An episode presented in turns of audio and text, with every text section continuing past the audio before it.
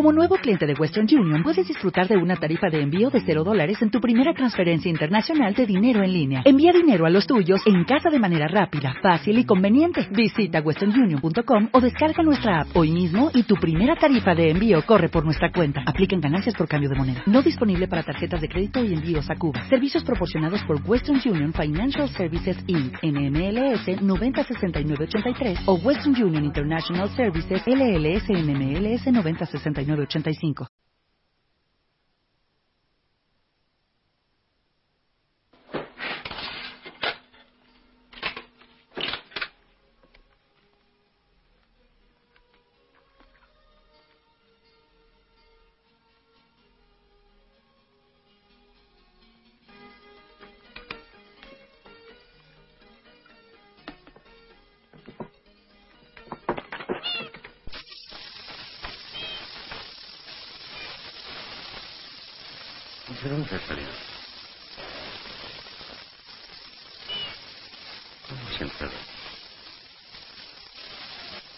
Trabajando. Ah. ¿Cómo has llegado hasta aquí? ¿Qué le? ¿De qué le he hecho? Mira lo que me ha hecho ella. ¿De quieres esperar? ¿Por qué me arañado? No debes de insultarme. ¿De qué? Es nuestra. La encontré. Tenemos mucho hambre. Yo cuidaré. Aquí son. Tiene una mancha blanca en el pecho. Nos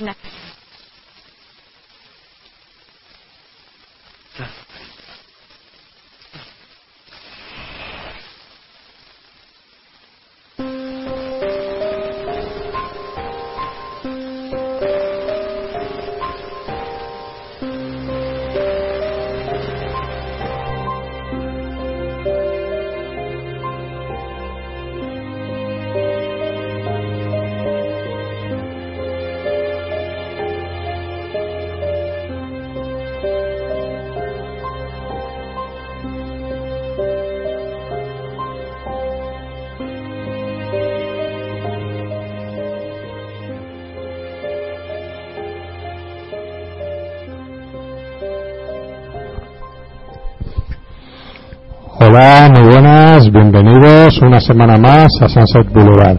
Ya sabéis que es el programa que hacemos en www.artegalia.com y que nos podéis escuchar y descargar a través de nuestra página web de Artegalia y también de ivox.com, ¿vale? El último programa, hace un par de semanas, grabamos un especial de Darío Argento. Y claro está, para aquellos que, que nos habéis escuchado, para aquellos que, que os gusta un poco el, este director, el género que estuvimos hablando, os dais cuenta que llegamos más o menos a la mitad, un poquito más de la, de la filmografía de, de Argento. Y lo que decidimos es dividir en dos el, el especial y así cubrimos la etapa también de los 90 y de, eh, de los años 2000, ¿no? que es la, lo último, está, está más o menos la actualidad que sigue, sigue Argento sigue vigente. Y también hablamos de un poquito de los inicios de lo que es un poco el Yalo y de lo que es el maestro fundador que fue Mario Pava, ¿no? que también nos, nos tuvo gran parte del programa, desde la introducción del programa, hablando sobre, sobre él. Y hoy ya puramente lo vamos a dedicar a Darío Argento. eh, si nos quedamos en, en ópera o en terror en la ópera, pues eh, continuaremos a partir de a partir de ahí, ¿no? Con trauma y, y de ahí pues en adelante. Como ya fue el programa anterior, pues estuvimos David Antón, muy buenas. Muy buenas. ¿Qué tal? ¿Qué tal va todo? Bien. ¿Verano bien? Sí, el verano caluroso, pero bien. Sí, anda que estos últimos días no, no ha pegado un subidón de calor y de humedad aquí en Alicante. Pero bueno, eh, ¿has visto algo más de Argento o qué? Eh, no. No. De aliento no. He visto otras cosas, pero de aliento no. Muy bien, muy bien. Eh, tenemos con nosotros también a, a un invitado que se ha querido sumar aquí con nosotros, que también es fan de, de Darío, de Darío Argento, que es Jesús, Jesús Chorro, ¿no? Sí. Apellido. Muy buenas, pues voy a saludar al micro. Buenas, ¿qué tal?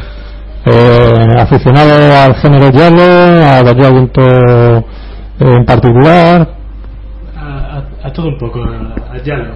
A Yalo, ¿no? Dario Argento hay que tenerlo muy presente, la verdad. Muy bien. y bueno, con nosotros el, el gran conocedor de, de- de este gran cineasta, ¿no? Que es nuestro buen amigo Pierre Vives. Muy buenas. Pues eh, de verdad, encantadísimo de volver aquí de nuevo y compartir aquí con, con todos vosotros que también lo apreciáis y con nuestra audiencia pues un poquito más sobre Dario Argento, que es, el cual siempre es un placer poder hablar y, Mm. y- y entre todos pues nada, compartir un poco lo que es este gran maestro del giallo. Sí. Eh, claro, eh, tú, tú eres un gran conocedor, como tenemos por aquí encima de la mesa, tenemos varios libros sobre, sobre él, eh, tenemos inclusive lo- se oyen lo- los DVDs de, de varias de sus películas, de las que vamos a, a ir hablando.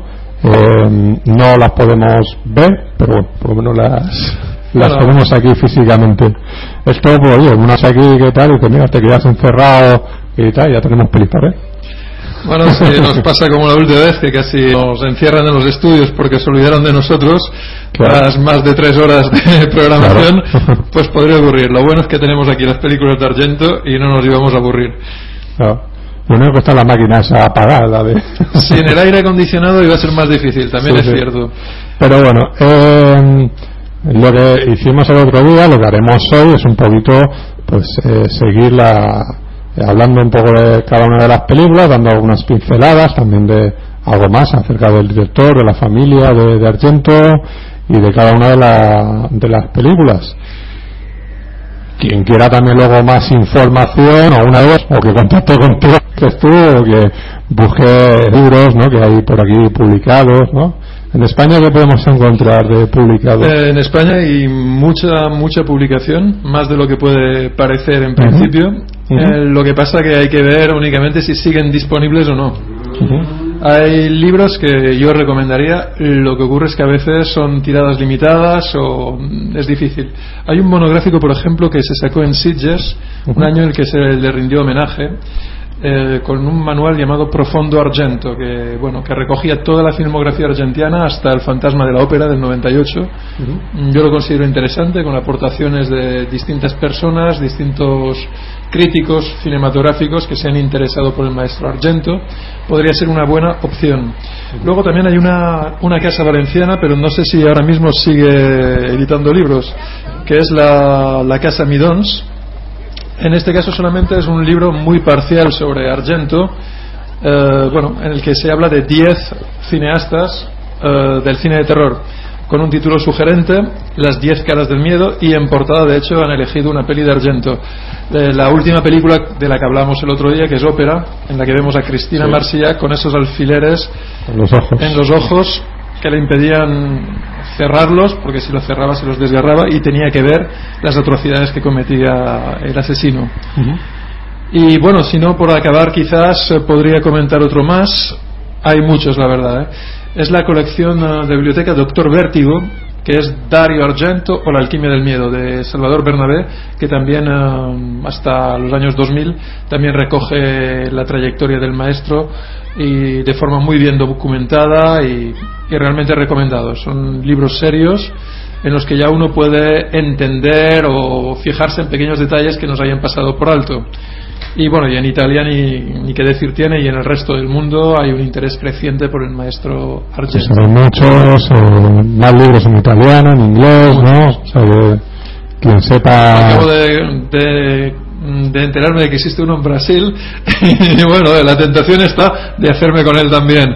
A veces uno cuando se vuelve realmente un apasionado de, de Argento intenta de verdad encontrar y conocer y, y saber más. Bueno, una noticia también reciente en estas dos semanas que han pasado de un programa a otro que bueno que he conseguido dar con uno de los miembros de- del grupo Goblin de los que eran del grupo Goblin Claudio Simonetti que he localizado a través de Facebook y con el que bueno hemos estado hablando y bueno y parece muy dispuesto a cualquier iniciativa que se le proponga ahora mismo está haciendo giras ahora mismo recientemente esta semana que acaba de pasar en, en- ha estado en Londres hace poco ha estado en Estados Unidos y tiene una gira de programas.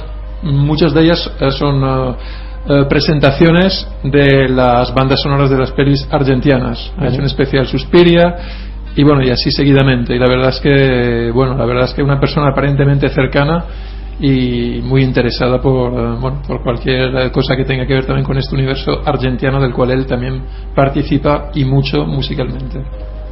Pues eso siempre es de agradecer y es interesante. Pues sí, bueno, esto es un poquito simplemente, pues nada, como, como fan de Argento, pues es alguien más de la familia Argento que se, se va acercando. Y es verdad que hay que decir una cosa también, que este programa también desde Italia está teniendo un cierto seguimiento y desde otros lugares del mundo, porque a través de, bueno, de, del Facebook de Dario Argento, hay muchos fans argentinos que están interesándose un poco por lo que modestamente estamos haciendo aquí, que es dar un poco a conocer un poquito más, eh, bueno, desde nuestra humilde, nuestro humilde conocimiento o interés, el gran maestro.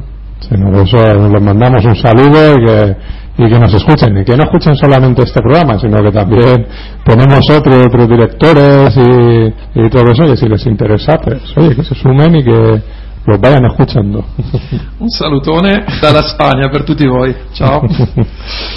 Bueno, eh, pues si te parece, Pierre, y para que no se nos vaya esto de madre, empezamos ya con, con- con un poco el repaso de las películas. Si bien nos quedamos con Terror en la ópera, pues podemos continuar a partir de ahí. Si quieres algún detallito más concreto de, de esa película que no se nombrara y que quisieras decir, y si no, ya a partir de la, de la siguiente, de, de Mm, trauma, Sí, bueno, eh, Eh, los ojos del gato, del diablo. del diablo. sí, antes de pasar a, antes de pasar a, ¿Cierto? a trauma, pues sí, están eh, Due Occhi Diabolici, dos ojos diabólicos del año Pues, 89. ha sido el audio que hemos escuchado al principio de- del drama. La escena escogida. Pues eh, esto es una de las colaboraciones, de las nuevas colaboraciones que hubo entre el maestro Argento y George A. Romero, el de La Noche de los Zombies.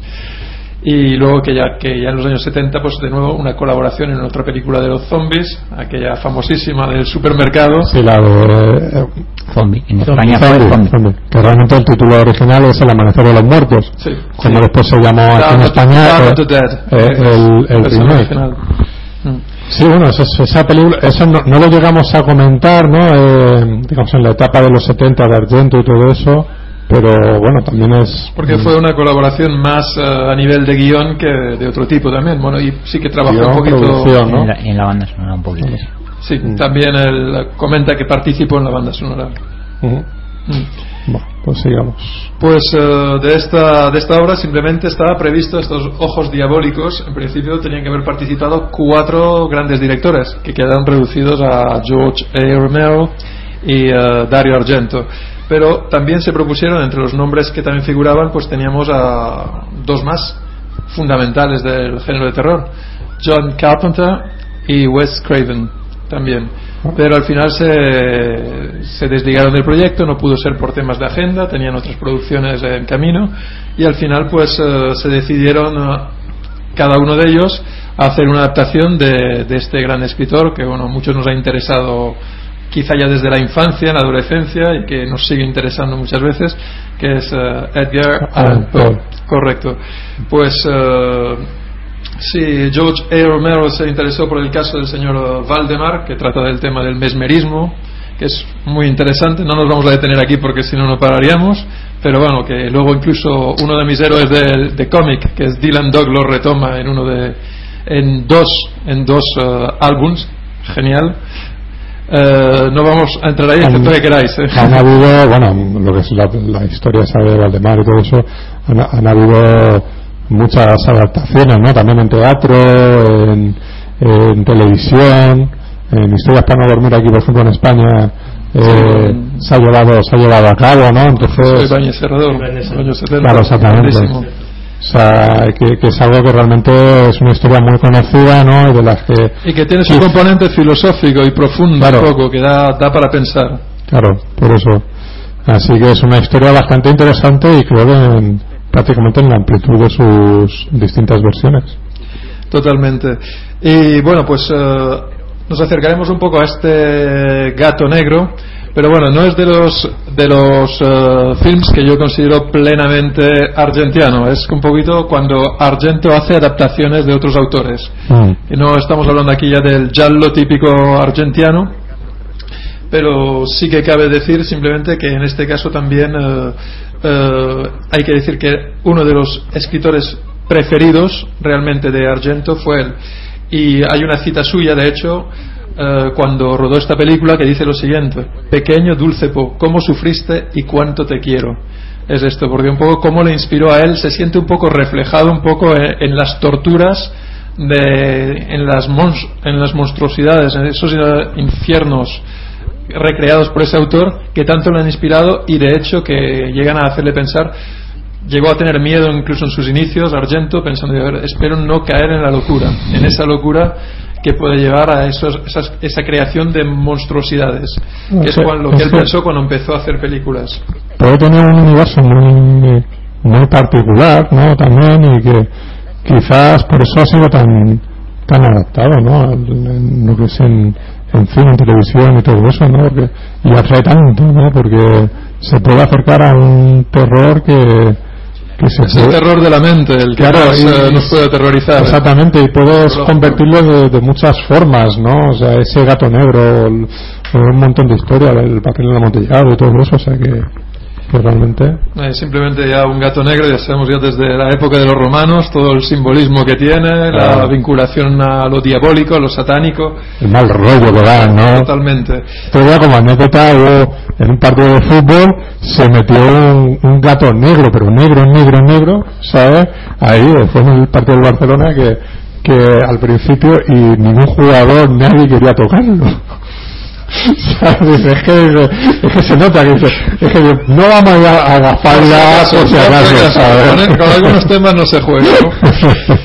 Pues sí, bueno, comentar que el protagonista elegido eh, fue también un gran hallazgo también, que es Harvey Keitel también, aunque el primer designado, designado para el papel, mm, que el que tenía en mente primero, había sido Donald Sutherland, pero que estaba rodando una árida estación blanca en ese momento, le coincidía en la agenda y se decantó y de forma, pues la verdad, muy afortunada por ese, ese gran actor que estaba en pleno crecimiento en esa época. ¿En qué año, ¿de qué año es esta película? Del 89. 79. O sea, esto digamos que 25 años exactamente. eh, esta película si la estaba concebida como hacer cuatro cuatro historias no es un poco como lo que ya se estaba empezando a hacer en esa época no los 80 Eclipse Show y, y- Sí, era un poco ese formato que funcionaba muy bien. A Creepshow a principios de los 80 realmente, así que eran también la primera historia, también eran varias historias, además basadas en cómics de terror. Exacto. Y luego pues ya pues todas las series que hubo luego y tal, bueno, unas de, más afortunadas que otras, pero bueno, lo de Creepshow es una de las de, la- de los grandes referentes también de- del cine de terror. sobre todo la primera y la segunda la tercera es una cosa aparte.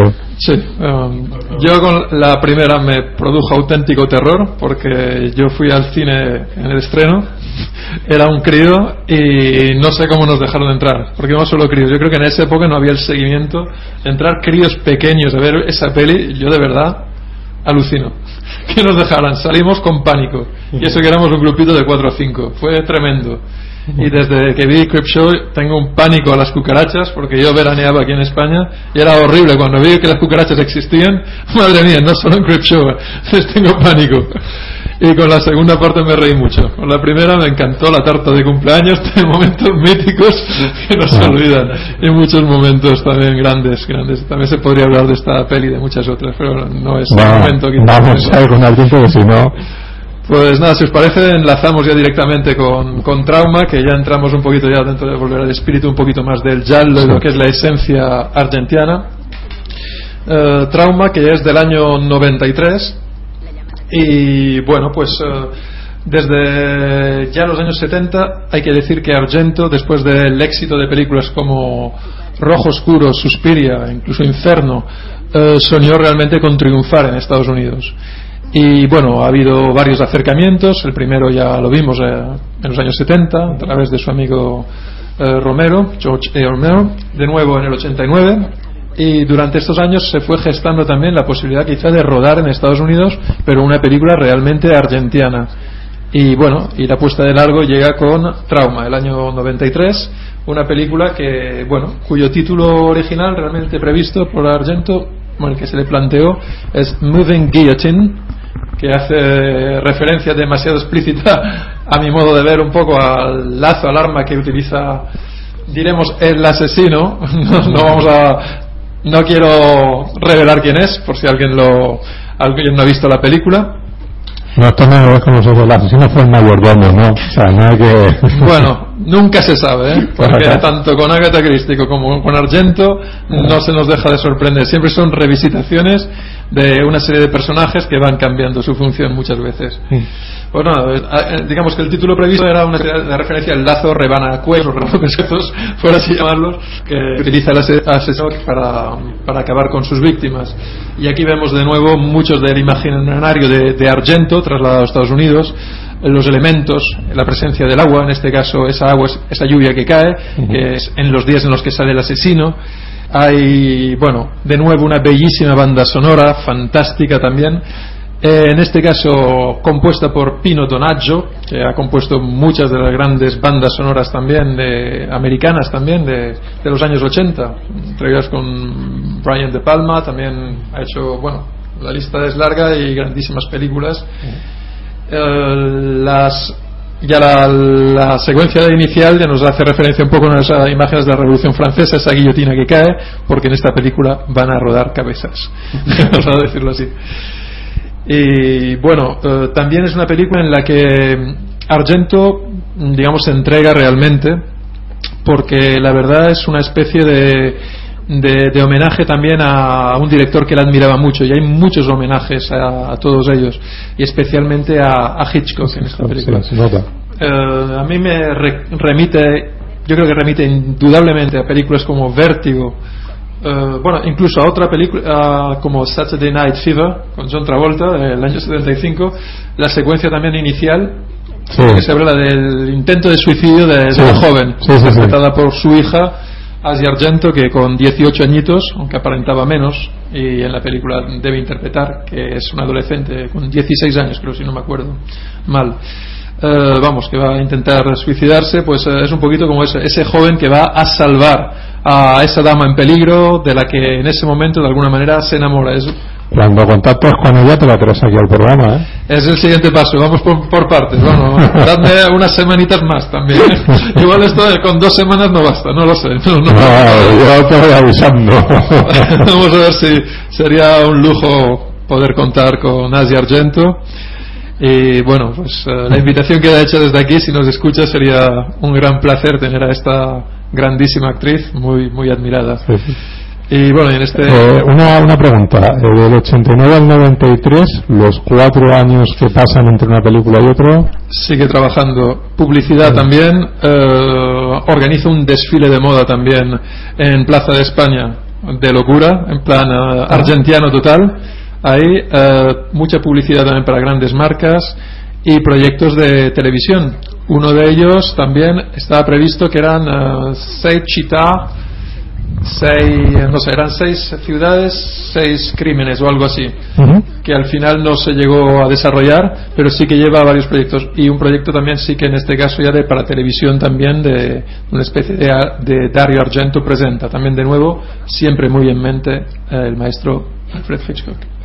O sea, que realmente, o sea, eh, para quien no tenga mucha idea ¿no? de, este tipo de cineasta, o sea, no es que sea un maestro del cine, tal, que dice, no, él hace sus películas y punto, sino que, que tiene que todos los días, ¿no? Pagar las facturas y tiene que hacer publicidad o, o trabajos, lo que es puramente alimenticios, ¿no? Totalmente, si no es muy difícil poder sobrevivir. Más en el mundo artístico y bueno, yo la verdad, modestamente, con mis pequeñas colaboraciones, incluso he llegado a trabajar con algunos actores reconocidos o, o actrices que parece que tienen un nombre y muchas veces me comentan que ahora este tirón tan grande que tienen en una serie concreta o en una película o una temporada son muy conscientes de que no se pueden dormir y que a veces hay que seguir trabajando ya sea haciendo teatro giras eh, o estar eh, haciendo otras cosas o ir preparándose sin cesar irse a formarse fuera. Y es un sin parar. Y es eh, realmente es es complicado también el mantener también un statu quo, un- una imagen, sabiendo que hay que comer y no todo el mundo tiene una familia que permita ese respaldo detrás financiero. E incluso aquellos que consiguen muchas veces eh, con una cantidad relativamente importante de, dinero para poder eh, vivir, luego resulta que también eh, a veces uno se deja llevar por la locura del momento y lo gasta también, debido a que uno se cree ya metido en esa vorágine. Entonces, un consejo para todos aquellos que también escuchen este programa, pues bueno, que hay que pensar mucho también si uno tiene éxito, que quizás yo creo que este programa pues a, a muchos cinéfilos atrae, que se piense también un poquito que si triunfáis, tener la cabeza bien en el suelo, eh, seguir siendo modestos y sobre todo humanos y trabajar siempre, que sin trabajo se acaba todo. Incluso grandes, grandes estrellas han acabado muy mal, en la miseria más profunda. Vamos a hacer todo lo contrario que hacemos nosotros. Sí, Nosotros así viviendo muy por encima de nuestras posibilidades, ahora mismo nos vamos a, a tomar una buena mariscada. Claro, A salir de claro, aquí. nos vamos al restaurante más caro. Más caro de la ciudad, por supuesto. Que con lo que ganamos, con cada programa, da para eso y para más. Pues nada, seguiremos viniendo, por lo menos pasamos buenos ratos. Pues eh, nada, si os parece, pues eh, seguimos comentando un poquito de esta película, algunos Vale. elementos que queráis, de todas Sí, maneras. sí, eh, los detalles que tú consideres. Sí, bueno, anecdotario más que nada, sobre todo. Eh, decir una cosa que, eh, como siempre, Dario Argento ha sido puntero siempre en los temas tratados y en la manera de enfocarlos. Estamos en el año 93, hoy se ha perdido un poco la perspectiva, pero hace 20 años, eh, hay que decirlo, yo tengo memoria, y, aquellos que ver, cuando has dicho que viste hoy siendo un crío. Estoy revelando mi eh, edad, estoy ya- revelando mi edad. La gente ya que echa cuentas. Eso es, ahí, ahí está, correcto. Bueno, pues en el 93 ya no era tan crío. vale, ya éramos mayorcitos. Y un problema vigente que, en el cual se le daba mucha publicidad y se intentaba luchar contra ello era el de la anorexia. Entonces el tema central de la película, la anorexia, y posteriormente, en- justo después vino el de la bulimia también, que está muy ligado al anterior. Eh, realmente eh, era un tema que, que quiso tratar y es quizá uno de los precursores eh, de, al tratar el tema con mucha sensibilidad y teniendo en cuenta que también una media hermana también de su hija también sufrió de ese tema. La chica que sale, eso no lo sabe la gente, bailando al final de la película, una chica guapísima, que bueno, yo no lo sabía cuando lo he visto, simplemente parecía un toque así, no sé, muy, muy americano, casi un poco de, un toque entre de jazz, blues, del final, la música que hay con ese toque tan, tan bonito.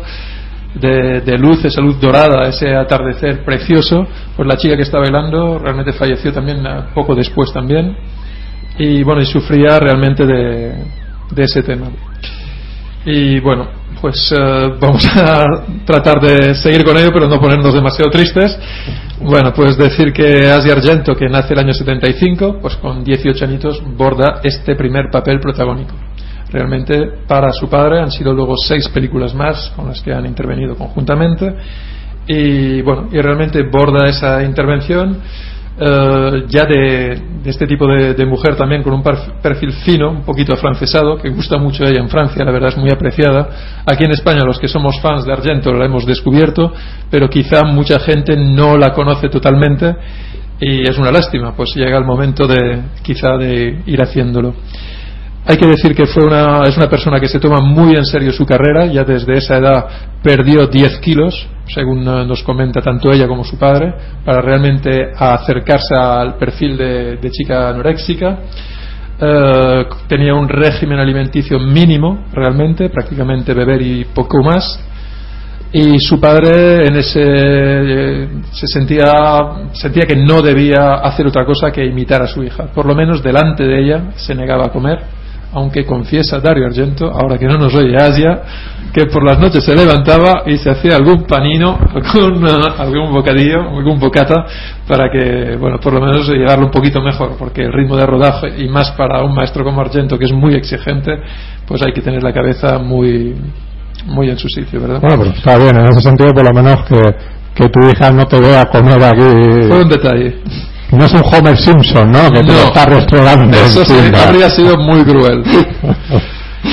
pues agradece. Y bueno, ideas ya comentar también eh, que bueno tenía cierto reparo inicial también a, a trabajar con su padre en este papel protagónico en el que había que entregarse tanto físicamente, además de bueno de mentalmente, porque recordaba que unos pocos años antes ella cuando era adolescente, el- estamos hablando del año 87 eh, Con ópera. con ópera, recordaba un poco el trato que había recibido Cristina Marciac eh, según dice Asia, que había sido un poquito, que había estado expuesta a una gran tensión también para ella, y ya recordaba aquello y dice, madre mía, ahora trabajando con mi padre, y encima con las confianzas, que se sabe un poquito la relación padre entre padres e hijos, que muchas veces la confianza hace que uno pues eh, sea más duro y más exigente con los propios, con los seres queridos, y eso lo sabemos todos. Si trabajamos con una persona que conocemos y con la que tenemos mucho trato, a veces se pierde un poquito ese margen incluso de respeto, pero por la confianza, no por otra cosa. Sí. Y se nos olvida que estamos en un contexto profesional. Afortunadamente no ocurrió nada de ello y bueno, parece ser que al contrario se afianzaron mucho más los lazos, por lo que comentan ambos, eh, a través de esta película entre, entre ellos y que sí que eh, vio que con su padre se podía trabajar y su padre yo creo que es un gran enamorado de su hija y por ella se nota que, mm, vamos, eh, que confía plenamente en ella y le da los papeles Hombre, Asia estaba muy, muy curtida, ¿no? Porque si ha estado en rodajes como en ópera y todo eso, viendo trabajar a su padre y luego verlo en casa, pues al final más o menos yo creo que, que, lo, lo termina sabiendo un poco llevar, ¿no? Por sí misma también, eso. Pues eh, como la relación también eh, así lo así era buena, pero bueno, en otras familias quizá no se lo hacía tanto. No, claro, hay, estallado. hay bueno, este caso- familias evidentemente que, que se ponen a trabajar juntas y, Y no hay manera. y no hay manera. o sea, que no hay claro. manera. Bueno, Fiore Argento, la hija que tuvo de su matrimonio anterior, eh, realmente pues eh, con ella trabajó un poquito en Fenómena, Fenómena, la sí. escena inicial, y luego pues ya ha estado más bien en, trabajando en aspectos técnicos, aunque también tuvo alguna incursión en el cine, sobre todo de terror, eh, también italiano.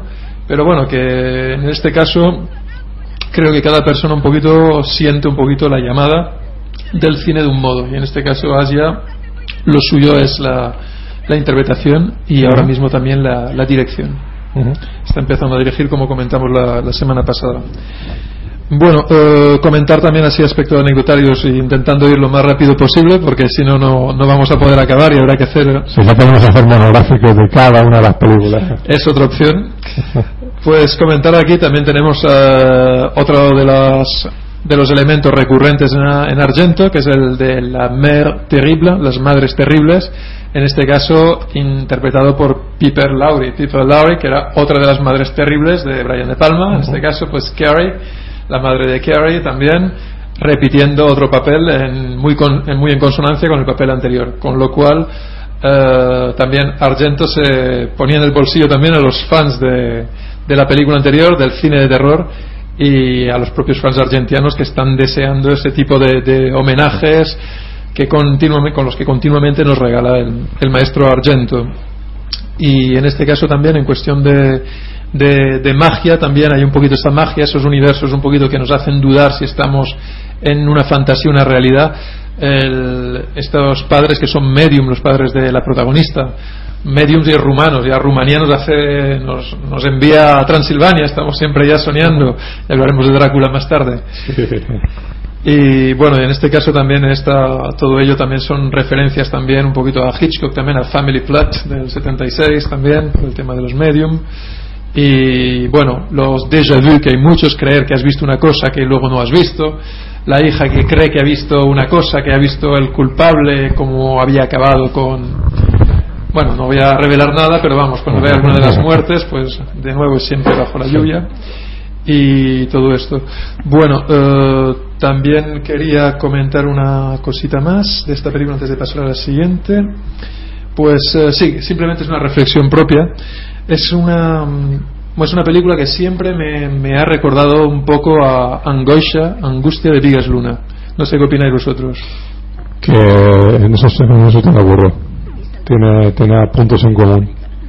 Sí, por ejemplo, el niño, el niño atroz, el niño terrible que sale también en esta película, que también lo encontramos allí. Eh, eh, también La Madre Terrible en un caso y en la otra. Mm. Bueno, y la estética también, porque es- de periodos eh, de una época muy similar, muy cercana. Y bueno, y ambas también Bueno, la, eh, la un angustia, poquito anterior, la angustia de Santo, yo creo que si no es de. del Del principio 89 del- creo que era. Bueno, no, no recuerdo la fecha, pero sí, era, era de los 80, sí. Creo que es de finales de los 80 Sí, por es eso, del pues, 89. me, me voy a finales, sí. Sí, mm, no sé si quizás eh, mm, ha- haya visto también 87. el 87. 87, Bueno, sí, estábamos ahí. cerca. Y nada, bueno, Vigas Luna con el que tuve la oportunidad de mm, colaborar muy brevemente en la película Didi Hollywood, a través de la cual pude conocer a otra de las actrices argentinas. El Zapataki. Elsa Pataki y hablaremos de ello cuando abordemos Giallo. Lo dejamos para más tarde quizá. Me lo La recordáis por si se me olvida y ya la, os- consideramos, porque- la actriz, ¿no? Eh, hablaremos de ella ha llegado el momento, si os parece. Simplemente sí que le pregunté por Argento. Esto fue, a ver, ¿cuándo sería el rodaje de esta película? Vamos a ver. Sería el año. hará tres años, 2009, cuatro, 2009. tendría. 2009. ¿2009? Sí, fue en el 2009. Hace cinco años. Muy bien. Pues hace cinco años le pregunté, porque era el momento además de, de esta película de, de Giallo, yo quería saber un poco cuál había sido su experiencia con, con Argento. Lo comentaremos luego. Va. Bueno, pues eh, proseguimos un poquito, si os parece, con la, la siguiente. Y la siguiente es una película, bueno, tanto la, la, que acabamos, la que acabamos de comentar como esta misma, también tuvimos la oportunidad de verla hace unos meses en Alicante, en, eh, en un ciclo de cine que, que se hizo en el eh, Freaks Arts Bar, creo que fue en el segundo o tercer ciclo, porque hemos hecho varios ciclos dedicados al maestro Argento, en el que creo que fue el tercero que le, le hicimos. Y, y bueno, en el que también Jesús Chorro participó, entre otra mucha gente que también vino, pues sí que algunos de vosotros también os vi por allí.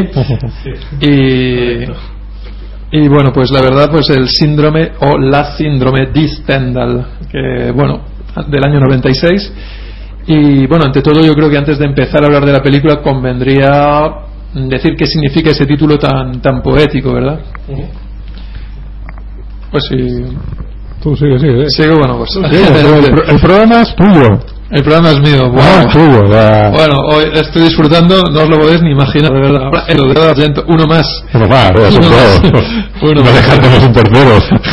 Eh, pues ah, con el ritmo que llevamos, eh, probablemente. ¿eh? Vamos a ver, intentaremos de todas maneras ir lo más rápido posible, en la medida de, de, lo, de lo que sea posible. Bueno, pues eh, la síndrome de Stendhal, ante todo, alude a la obra de una obra literaria del de, del escritor francés Henri Marie Belle, más conocido como Stendhal, Stendhal que Sí, yo lo hubiera dicho igual. bueno, es lo que tiene tenerlo como lengua materna, ¿no? Y bueno, y resulta que fue en uno de sus viajes a Italia en el que describe ese síndrome al que sintió él, lo considera una especie de síndrome. Es una especie de enajenación mental transitoria entre la belleza del arte que te hace perder los sentidos y te hace olvidarte de dónde estás, como que es un mareo ante tanta belleza. Hay que reconocer que en este viaje que él hizo por Florencia, Roma, es para, es para eso y más. Es para eso y más. Yo soy de los que siento un poco, debo decirlo, el síndrome de Stendhal eh, con la pintura italiana del Trecento, Quattrocento y bueno, con Venecia. Son ciudades que, una ciudad que me hace perder la cabeza e Italia fácilmente me hace llegar a ese síndrome, es decir, lo entiendo perfectamente. No creo haber llegado a la enajenación mental, pero sí perder un poco el sentido o quedarme, mm, digámoslo así, embobado, que es menos romántico, menos poético, pero sí, más fascinado. aquí. No, es la fascinación ante la belleza, la belleza del arte. Y bueno, simplemente para aquellos que os interese, bueno, esto ya ha sido ya tipificado también de forma médica a través de una escritora italiana, una profesional, una psiquiatra italiana en los años 70, años 79, y desde entonces pues hay muchos estudios también eh, clínicos y bueno, y ha inspirado también otras, otras películas. Y comentaros simplemente de forma anecdótica que también eh, a partir de este síndrome pues se han evocado otros muy similares. Eh, menos conocidos, desde luego, porque este es el literario, el, el que, el fundador, como el síndrome de París, mucho menos conocido, pero que en Japón parece ser que sí que es importante, porque es un poco lo que sienten los japoneses al llegar a la ciudad de París, esa ciudad tan magnífica, otro de mis grandes amores, Y cuando llegas ahí, después de haberla visto en películas y tanto, quizás desde aquí a España no se puede percibir tanto porque, bueno, París está al lado, todos más o menos hemos tenido la oportunidad de ir, si no hemos ido, pero sabemos que está ahí. Pero alguien que tiene que cruzar medio mundo para llegar hasta allí, desde Japón, pues es un síndrome que afecta mucho y que ha afectado mucho a los japoneses. Síndrome de París, buscarlo en internet y veréis que existe eh, lo desconocía, pero como el síndrome de Stendhal siempre me ha interesado, siempre me gusta ir un poquito más allá, no me quiero extender tampoco con este síndrome, simplemente comentaros otro más y ya con esto cerramos los síndromes. La trilogía de los síndromes. Aquí hay una trilogía, efectivamente. Lo has acertado, Fernando.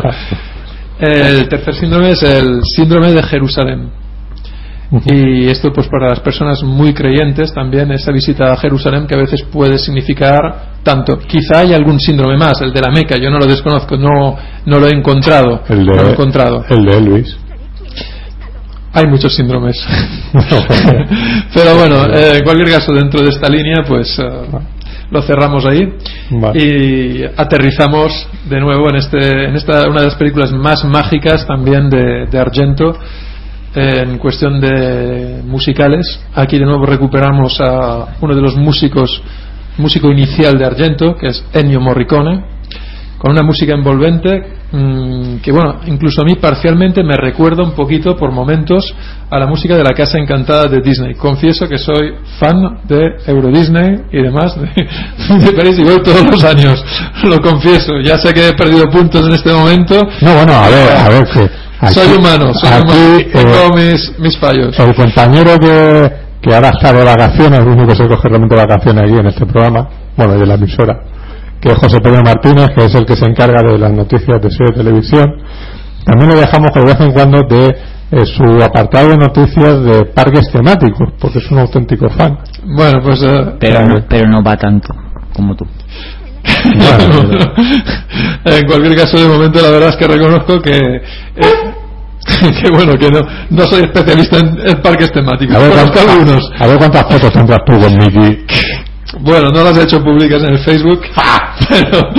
Pues debe, debe ser la única. No, se, se hace una por año para ver cómo envejece los dos, pero al ver que Mickey no envejece, pues le da pena y no, y no, las, no las publica. No, claro, Mickey va envejeciendo, No, es no que- envejeces él. no, al revés. Él envejece poco, Pero Mickey no envejece. Bueno, voy a ser sincero. me cuesta mucho cazar Mickey todos los años. Hay que llevar una libretita especial del parque temático y decir que es para tu hijito o tu hijita y si no tienes el hijito al lado, es muy difícil conseguirlo. ¿Cómo se, ¿Cómo se llama tu hijo? Perdido, ¿no? Como el padre. Ajá. Bueno, dejaremos la familia a un lado y regresamos de nuevo aquí. Bueno, eh, Luego hablamos de Pluto. Eh, sí, pero bueno, ya fuera de, de mi micro, por favor, que sigamos teniendo una impresión de, de hombre serio en este Bueno. Hasta No, aquí se desmente la o sea, se confirman las realidades, ¿no? De las personas, de que una persona nos, que puede gustar, nos puede gustar Argento y luego nos puede gustar algo mucho más liviano. Claro, eh, claro, También pues es complementario, ¿no? Claro. No pasa nada. bueno, Retomemos la película. Sí, eh, bueno, admiro también a Disney, lo reconozco. Bueno, la factoría Disney. Eh, aquí de nuevo encontramos Sí, a- congelados.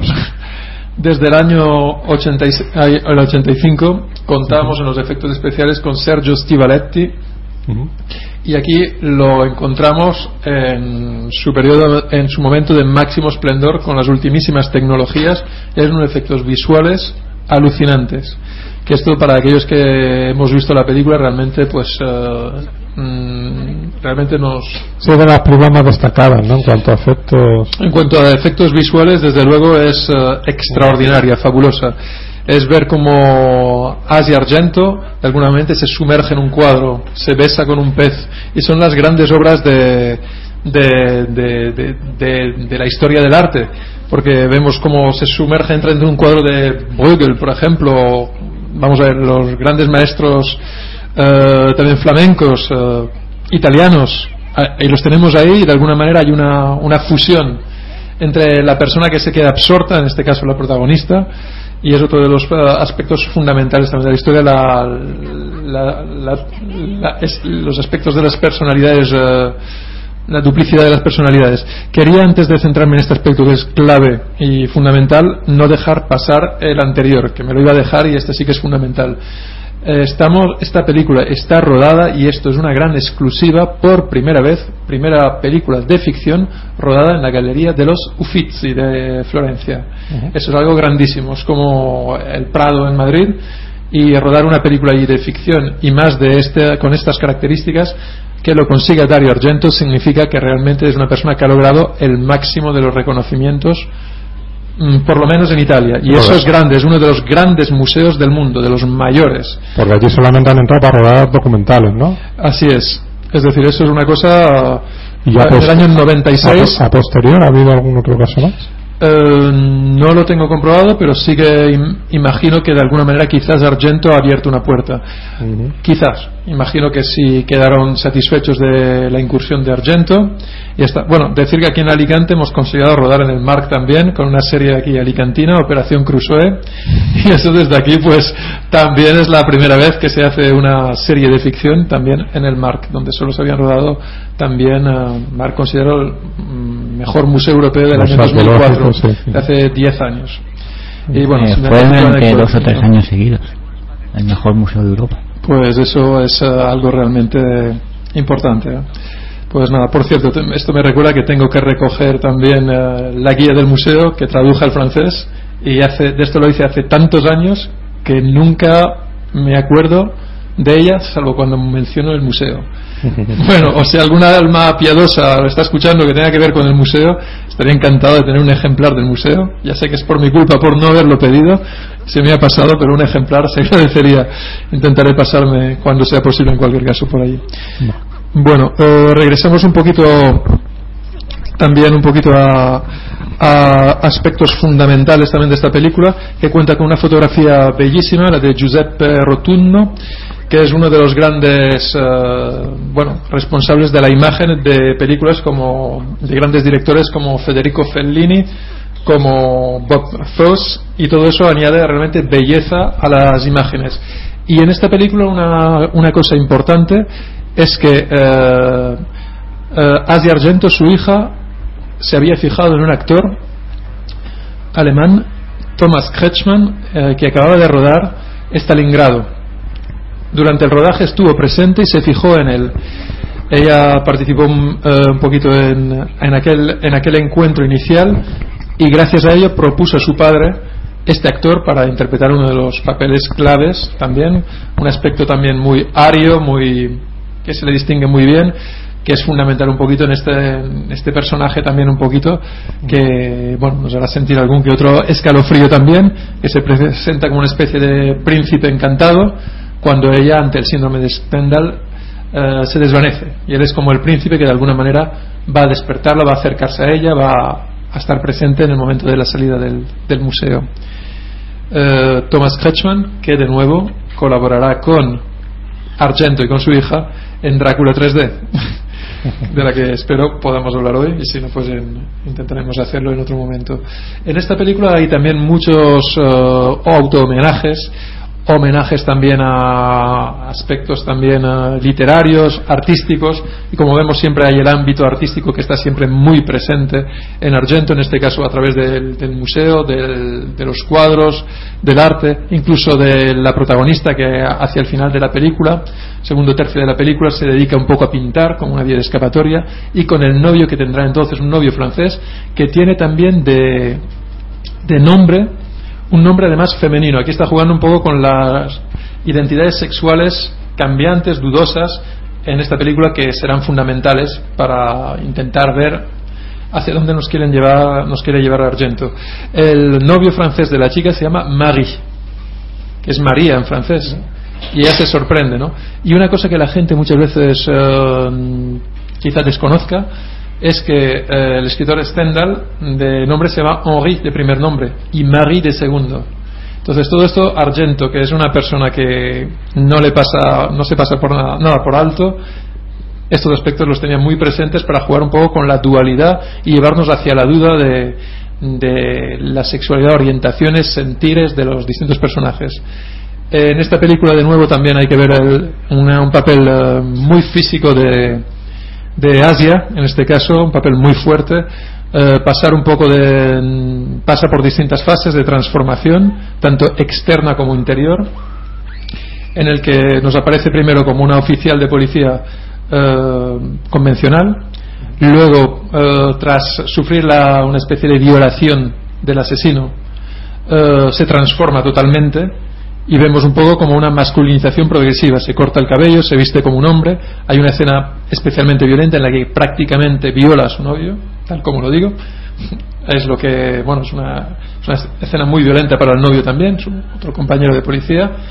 Y luego vemos de nuevo eh, cuando ya parece, porque en esta película siempre en Argento siempre se nos engaña un poco, parece que la- el asesino ha muerto, pero quizá no, hay la duda y todo esto, ya pensamos que sí, que no, y luego hay una reconversión del personaje interpretado por Asia en una especie de Cenicienta, de Cenicienta, no, perdón, de Alicia en el País de las Maravillas.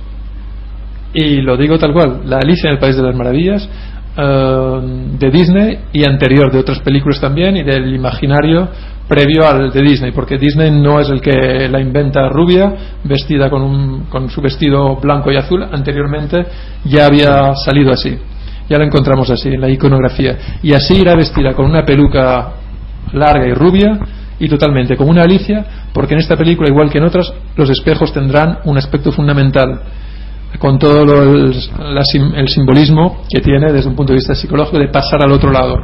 Ese otro lado un poco de, locura, de misterio hacia otra dimensión, que en esta película es fundamental y no sé si debería contar mucho más. Mm, Bueno, mejor no. Por si acaso. No, siempre está que, que todos aquellos que, que tengan más interés o que de lo que se vaya a las películas que vayamos hablando no las eh, hayan visto o no las recuerden bien, pues que les sirva para que tengan ganas de verlas. ¿Vale? Pues eh, vamos a proseguir quizá un Sí, poquito con otra sí, sí. película. Bueno, antes de eso, es que he encontrado en, en la filmografía de, de Argento un documental en el 93 que realmente es un recopilatorio de anuncios de publicidad eh, dirigidos por grandes directores de cine como Argento, Scorsese, Tornatore, Polanski, David Lynch y unos cuantos más. El documental se titula The King of Ads, ADS, y el que quiera verlo pues que lo busque que estará seguramente disponible en las redes Bueno, pues lo, lo buscaremos todos y ya tenemos un entretenimiento mayor también para... Pues visto, Claro. te has visto los anuncios de, de Argento. Mm, Yo he visto alguna cosa de Argento. Lo que pasa que siempre temo que algo se me haya escapado. Entonces, es que el universo argentino es muy grande. De hecho, he intentado conseguir un máximo de documentales, de entrevistas y bueno, Argento habla, se expresa en francés, en inglés. En español no lo he escuchado. En italiano, pero con gran fluidez y es una persona, digamos, que es un hombre de mundo y el cine lo vive con tal fuerza que vamos, que lo transmite, sea en el idioma que sea. Y la verdad es una persona admirable, polivalente y bueno, como hemos comentado, pues también que compone bandas sonoras, escribe guiones, dirige, tiene bueno un sentido artístico muy desarrollado, director de arte también, aunque no esté acreditado como tal.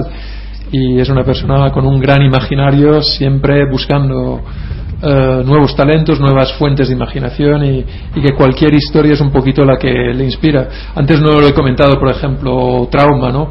Trauma surge también, parece ser que durante el periodo americano, del, que- del periodo este que hemos comentado que todavía no sabíamos que había hecho Argento del 89 al 93, pues él vio a una chica anoréxica, pues que la anorexia se empieza a tratar primero en Estados Unidos, luego el tema llega a, a Europa. Pues él vio una chica tirada en una calle y es lo que parece ser el punto de partida de la historia según comenta. Porque anécdotas hay muchas, la verdad. Que pasa que he intentado sintetizar al, Sí, sí, sí. al máximo, ¿no? Bueno, continuamos con la siguiente película. Bueno, pues eh, vamos a llegar a otra de las películas en las que de nuevo estamos ante una adaptación literaria, que es el fantasma de Il fantasma de la ópera del eh, 98 y que bueno podría haber formado también parte de una trilogía que es inconclusa hasta el momento que es la del fantasma de la ópera Drácula que ya está realizada y una de las que fue estuvo en, ya desde hace mucho tiempo en su mente que no ha llegado a desarrollar porque ha ido aparcando la idea en distintas ocasiones que es Frankenstein. Y bueno, pues eh, esta película se inspira también de- del fantasma de la ópera de, de Gaston Leroux, el escritor francés. Eh, y bueno, que a su vez se inspira de, de las obras de la ópera Garnier de París, que hizo construir Napoleón III, sobrino de Napoleón, un poco pues durante el periodo llamado del Imperio, un poquito para demostrar la grandeza de Francia frente a Prusia. Y bueno, una obra que finalizó el año 1879, es un, un edificio con forma de pastel, bellísimo por dentro, que sí que he tenido la oportunidad de visitar. Era uno de mis sueños hace muchos años y es una de las cosas cumplidas, con el imaginario también del fantasma de la ópera tan sugerente. Y pensar también que parece ser que siempre se ha dicho, eso no lo he podido comprobar, pero se dice que sí es así, nos lo creemos, que sí que había un lago subterráneo debajo del- de la ópera de París y siempre ha habido historias un poco eh, tortuosas, eh, leyendas negras alrededor de la ópera.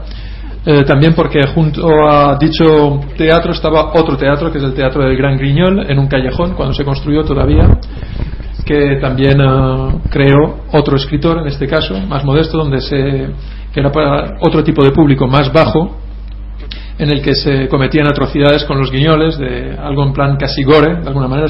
Hay que recordar que en la época en que se construye la ópera Garnier es la época del naturalismo, es decir, que las cosas se mostraban con gran crudeza eh, y disfrutando un poquito de, de ello, ¿no? Y bueno, pues eh, de ahí un poquito pues todo lo que crea esa magia en torno a, a ese mito del fantasma de la ópera, que parece ser que también tiene un fundamento de realidad, pero esto ya sería entrar quizá en, en, en la propia obra del fantasma de la ópera más que en la adaptación argentina.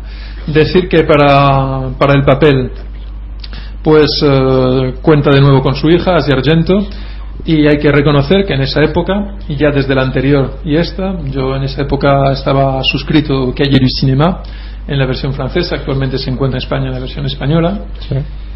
y en esa época hubo una especie de noviazgo entre esa revista que es eh, que destroza a grandes cineastas cuando lo considera oportuno, grandes obras, incluso en su momento atacaron, me parece que de forma injusta, a- en, su, en su ópera prima a Amenábar, tesis, yo tengo las revistas de esa época y tal, y la verdad es que me, me pareció totalmente injusto, desproporcionado el ataque, simplemente porque consideraban que, que era muy infantil que un director pudiera componer banda sonora, hacer el guion, a hacer eh, la asumir la dirección, llevar muchas cosas cuando este tipo de cosas tienen que estar repartidas entre varias personas.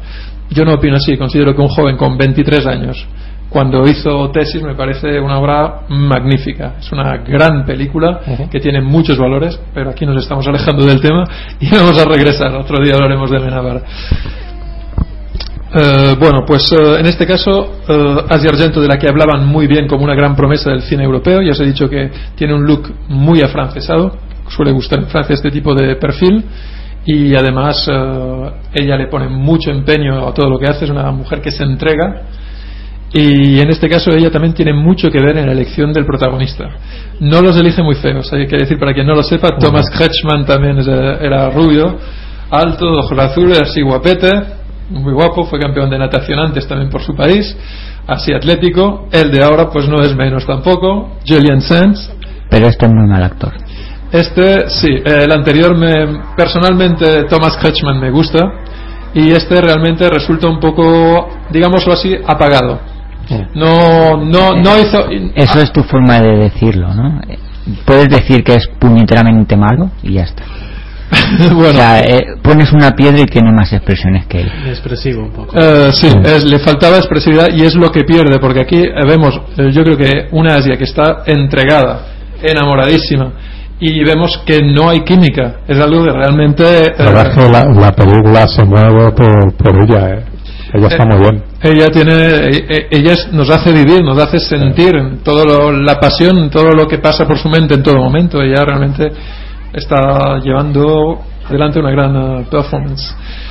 En cambio él, pues bueno, para que os hagáis una idea, um, si fuera un poquito malo, podríamos decir que es una especie de, de Thor, de alguna manera, eh, una especie de revisión heavy, por decirlo de alguna manera, del personaje de Thor, ¿no?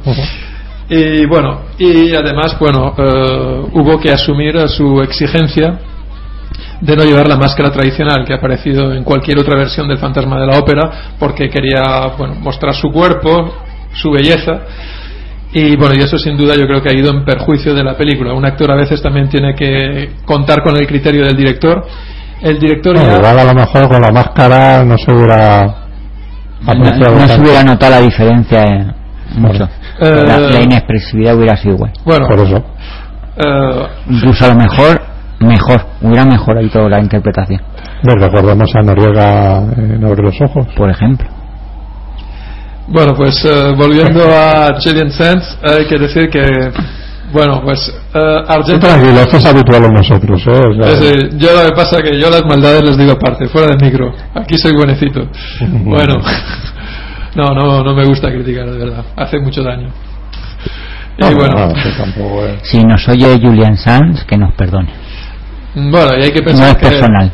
No, de todas maneras, de todo se aprende y quizás eh, y últimamente tampoco lo hemos estado siguiendo y bueno, habría que ver qué, qué nuevas interpretaciones ha llevado a cabo y nunca se sabe. Hay que decir que quien ama la profesión y lo lleva quizás eh, a veces uno puede evolucionar. Yo lo dejo en ello. Lo dejo aquí. Solo deciros volviendo a él eh, que hubo una propuesta alternativa de, de Dario Argento al porte de la máscara que fue el llevar una máscara inferior simplemente para dar más fuerza al personaje.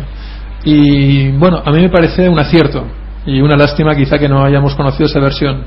Es una, para los que habéis visto la película, o los que hemos visto la película, es un personaje que se mueve entre las ratas también. Entonces, eh, lo que proponía Argento es que llevase una máscara en la parte de- inferior eh, para ocultar sus dientes afilados, cual, eh, bueno, Cual animalito roedor, cual roedor, ¿no? Era un poquito de unos dientes de roedor que ocultaría un poquito hasta, hasta que ya lo descubre y sería para darle un poquito de esto. Pero bueno, aquí se trata un poquito de ver simplemente cómo transforma el mito de, de la belleza, de la fealdad externa un poquito a esa fealdad del alma. Es un poquito de esa manera como se intenta salvar un poquito eh, la historia. Hay grandes momentos poéticos y violentos. Eh, también eh, con la presencia de la lluvia aquí de nuevo, siempre los elementos, el agua subterránea que ya hemos encontrado subterráneo aquí, ya hablamos del lago, que ya hemos visto, bueno, pues ya la había trabajado en Inferno también, que lo hará en muchas otras películas, eh, tanto anteriores como posteriores. Y bueno, la presencia de las ratas es importante. Y em, en este caso hay que decir que las ratas eh, lo son porque ya cuando empieza la película también es una especie de vuelta al mito de Moisés también, como ese niño que se salva y que de alguna manera acogen las ratas, como Tarzán acogido por los monos, de alguna manera, que también es recoger y renovar el mito este de, Moisés que se ha hecho a lo largo de la historia en gran número, gran número de, de películas.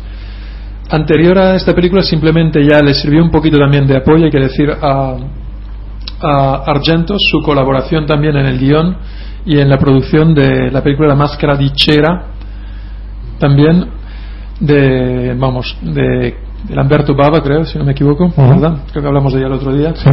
y de alguna manera que es muy similar a esta también en la que bueno pues quizá el quitar la máscara pues ya nos aleja un poquito ya de, de la anterior ¿no? de la máscara de cera también tan cercana en la que es una época en la que de todas maneras hay que decir que el fantasma de la ópera era uno de los grandes sueños de Argento puesto que él reconoce que la primera vez que le llevaron al cine ci- siendo pequeño él nace el año 40 eh, la película es del 43 la película del fantasma de la ópera la de Claude Rains que fue la primera que él vio eh, pues nada, no sé cuándo se podría ver en Italia, pero imagino que después de la Segunda Guerra Mundial, porque hubo un momento en lo que los estudios de doblaje bajaron, hasta igual 45, 47, pero también hay que tener en cuenta, pues sería un crío muy pequeñito, no sé, igual en el año 50, a saber. Pues siendo muy pequeño, le marcó mucho aquella película Una película que le marcó de crío y siempre la tuvo en mente. Es como nuestros mitos, yo creo, de la infancia, yo creo que siempre están presentes. A mí siempre me ha marcado Drácula, por ejemplo. A mí es lo que más miedo me daba. Ahora veo las películas de Drácula, reconozco que no me dan miedo. Con algunas disfruto, Claro, con algunas, otras me río. algunas sacan, algunas dan risa, ¿no? De- Son Sí. buenas. Hay, Como la de Brooks, ¿no? algunas, sí, hay- bueno, algunas ya descaradamente. Bueno. Pero, sí, Y otras que no era su idea, pero bueno. pero que también eh, Pero también- llegan a ese punto. Que eso ocurre. Bueno, hay que decir también que hay que decir que Julian Sands fue la propuesta que se concretó, pero que no fue la propuesta inicial. y esto ya aparece en, en distintos medios de la época, también ya en los que hay el cinema, en muchos sitios. Era un proyecto que pretendía ser muy, muy ambicioso. Entonces aquí, digamos que tenemos a, a Dario Argento que intentó contactar, intentó lograr a Gérard Depardieu por una parte, John Malkovich. El actor ruso, ¿no? Ahora mismo, bueno, ruso, si no ha declinado la nacionalidad, ruso, sí, efectivamente. Vale. Como buen francés, una persona que hace valer sus principios, eh, hay que decir en su honor, que es una persona que en ese sentido imagino que será por eh, simplemente. eh, en eso los franceses son muy de, de principios. Imagino que debe ser por eso, porque otros se han, se han ido a Suiza, que resulta mucho más ventajoso económicamente. En este caso, quizás lo de Rusia es una realmente demostrar que ha habido una especie de querer eh, marcar una distancia. Bueno, esto es otro tema, también podríamos hablar de ello. Perdón. Lo puedes decir al micro. Por el De, todas- de todas formas, había oído. Sí. Vale. De acuerdo. Bueno, por cierto, eh, No he querido ser digamos ma- que no he querido ser malo hoy. hoy estáis vosotros malitos, pero ahora sí yo puedo jugar a poli bueno, que me gusta el papel. ¿eh? Otro día de poli malo también, pero bueno, en este caso es que estoy en el mundo argentiano y para mí todo el mundo es sagrado aquí. ¿eh? Es que este mundo no. Bueno. eh, bueno, que estuvo aquí también rodando en Alicante, ¿verdad, Gerard Depardieu? Sí, fue muy, muy apreciado por todo, por todo Alicante. Y, Mejor no hablemos. Dejó un grato recuerdo. Bueno, eh, hay muchas anécdotas en ese sentido. Eh, en cualquier caso, sí que se mostró presente en muchos lugares de Alicante. Y sí que, bueno. Vamos a proseguir. Entre los otros nombres propuestos también de, en todos los sentidos. eh, tenemos a John Malkovich, que es un actor que yo creo que le habría dado, yo creo, una solemnidad y un, yo creo que habría sido una elección también bastante acertada. Otro actor también. eh, propuesto- no hace nada malo. Y otro actor propuesto era William Hurt. Yo él no lo acabo de ver tanto. Mm, me gusta más Sí, John pero Malkovich. tanto John Malkovich como William Hart en aquel momento eran ya, Grandes, ya eran grandes, grandes estrellas de cine. Julian Sands No. era un po- popular que Estaba quizá empezando. podía haber llegado o no. Sí, fue el momento un poco de lanzamiento que, bueno, de momento pues, Claro, yo- ha- yo- un ya había hecho peli- las películas que, que después son las que le dice eh, John Malkovich, ¿no? Totalmente. Es decir, John. Malkovich es John Malkovich. Y en este papel habría estado brutal. Yo lo veo fantástico. Y a mí eh, William Hart tampoco me parece malo. No, William Hurt, bien. Lo que pasa que es que simplemente al poner algún nombre al lado de otro, realmente es que William Hurt lo veo Pero- un poquito pero- que tiene menos, quizá menos fuerza que un John Malkovich. Pero para, Para- para el personaje para-. Eh, Eh, fantasma. fantasma. Ah, para el fantasma, vale, vale, vale. Sí, sí, quiero decir que yo, sí, como director de casting de entrada, quizás, aún siendo William Hurt un gran actor, no, no cabe duda, pero Yo quizás ahora- habría apostado yo- por yo- Malkovich. yo ahora me Malkovich, sí. Mm. Y bueno, y, pero no son los únicos. Y queda otro nombre también, otro gran actor, que es Anthony Hopkins también. Oh, este ya... Esto ya asusta, esto ya da miedo, esto ya igual es Mm, demasiado, es es muy- a otro extremo. Es muy bueno, pero no, no el papel quizá yo creo que un poquito excesivo, quizás. No, y porque a lo Se podría haber controlado y podría haber porque es un, pero- es un Sí, es gran actor y cua- cuando, ha tenido personajes que contenerse se ha contenido y lo ha hecho muy bien, pero Pero quizás, es, es más del perfil de Malkovich o de William Hart. Sí. quizás una, una, película de corte de terror, y él viniendo de haber hecho la del Silencio de los muy Corderos, cercana, en eh, el año posi- 93, eh, exactamente, se- po- posiblemente podría crear más confusiones. Y más que confusiones. ge- hay- haya gente que no se lo termine de creer porque Sí. se esperó otra vez y más la, la química entre Asia y él también yo veo que bueno mm, es que sí es lo que acabas de comentar ahora habría sido complicado porque él ya tiene una química muy especial con otra actriz silencio de los corderos y ya habría sido un poco complicado aquí yo creo que para el público se habría confundido un poco pero bueno eh, esto es lo que hay tenemos el fantasma de la ópera pues eh, pues Yo, para mí es. eh, mira que no es un. No, no son las películas que más me gustan dentro de lo que es el, el género de terror, las distintas adaptaciones que han habido. ¿no? Eh, no son las con las que yo me quedo de Argento tampoco. Eh, decir, aprecio Argento siempre en lo que. No, pero no, no. lo que ofrece. Lo que vengo a referirme en, en general, la, la adaptación del personaje, el fantasma de la ópera, Sí. no, mm, no me suele terminar de convencer a la hora de verlo en el cine, ¿no? A mí me, Sí, me- me, convence parcialmente. Hay escenas de las películas que me gustan, pero escenas sueltas. La película en sí siempre falla. Hay algo, Sí. siempre cae en algo demasiado, demasiado almibarado, demasiado, demasiado dulce. no- para- para es mí- que realmente, si te pones a analizarlo un poco, el fantasma de la ópera no deja de ser una historia de amor. Claro. No deja de ser algo así como la bella y la bestia. Entonces, mm, quizá ni, ninguno se ha atrevido a llevársela de verdad al terror. ¿No? Y a mí, para mí, la mejor adaptación que hay es el fantasma del paraíso y era un musical. O sea, porque ya se lo han llevado a otro terreno distinto. Es. Ya no han querido la combinación esa del romanticismo con el terror, tal, simplemente es musical. Y creo que es la, Comparto de momento. esta, esta peli del 75, ¿no? Es muy, Sí, muy buena, sí. realmente. Es, eh, 74. Sí, 74. de momento es 75. Que ya digo que este, que- ¿quién fue? George Schumacher, ¿no? Hizo la otro musical. Eh, otro musical, pero ya musical hace- basado en el de Broadway. Sí, hace 7 8 Siete, años, ocho ¿no? años. Por ahí sería. Pero 2007 por ahí. Claro, sí, sí, sí. Sí, Yo, eso- yo a mí esta, no- por ejemplo, la de Argento, por muchos aspectos, quizás es de las que me mm, más me llega a gustar, ¿no? O sea, en cuanto a estética y en cuanto, porque también es Argento y era cuando estaba descubriendo, descubriéndolo, creo, creo que, que, que es una película que le tengo, le tengo ese cariño que quizás no se la tengo a otras adaptaciones del, del propio personaje. Y como decimos, soy muy fan- Argento. ¿eh? Soy muy fan de Terence Fisher, por ejemplo, Sí. y su adaptación del fantasma de la ópera es un ladrillo. Mm. O sea, realmente cuesta, o sea, no, no es una buena adaptación. Sí, bueno, y- aquí además es que hay que decir que Argento es Argento. Argento se rodea de lo mejor siempre, es un mimo, un cuidado de, de los más mínimos aspectos.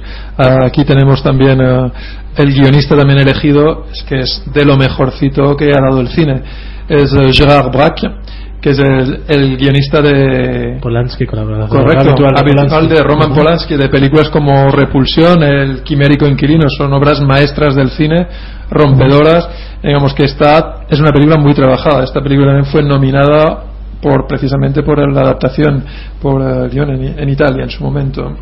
Está producido en Italia, no en Estados Unidos, ¿no? Está producida en Italia y rodada eh, sobre todo no en París porque fue imposible rodar en la ópera de París eh, sería muy complicado porque bueno la ópera de París en la que sobre todo era- eh, hay danza no no hay ópera. Eso muchas personas lo desconocen también. Yo era uno de los que los desconocía hasta que realmente ya fui allí y me interesé por ello y ahora ya unos cuantos años. Y digamos que ha habido la suerte también de que eh, pues eh, digamos que el rodaje haya podido llevarse a cabo en Hungría en el eh, Teatro Real de, de la capital húngara de Budapest. Y eso es, un, es, un- es- es una bombonera también muy parecida a la original inspirada de hecho de la original y es una, una belleza y la suerte de haber podido de haber podido rodar ahí. Eh, una anécdota simplemente Sí. eh, comentaros que bueno informándome buscando cositas eh, Gerard Bras, el guionista eh, nace el mismo día que fallece eh, Gaston Leroux el, eh, el autor de Fantasma de la Ópera. Si hay un traspaso de almas, quién sabe. A veces hay películas de estas de terror que hablan de estas cosas, ¿verdad? Y bueno, eh, en este caso en cuestiones argentianas, pues nada, la- el viaje abisal en góndola también es un momento brutal. El féretro conyugal, por llamarlo de alguna manera. El, el cortejo un poquito casi romántico también, pero casi mortuorio. La música también fantástica, ya lo hemos comentado, me parece. Y no sé, el, cantarillado este de, de París también.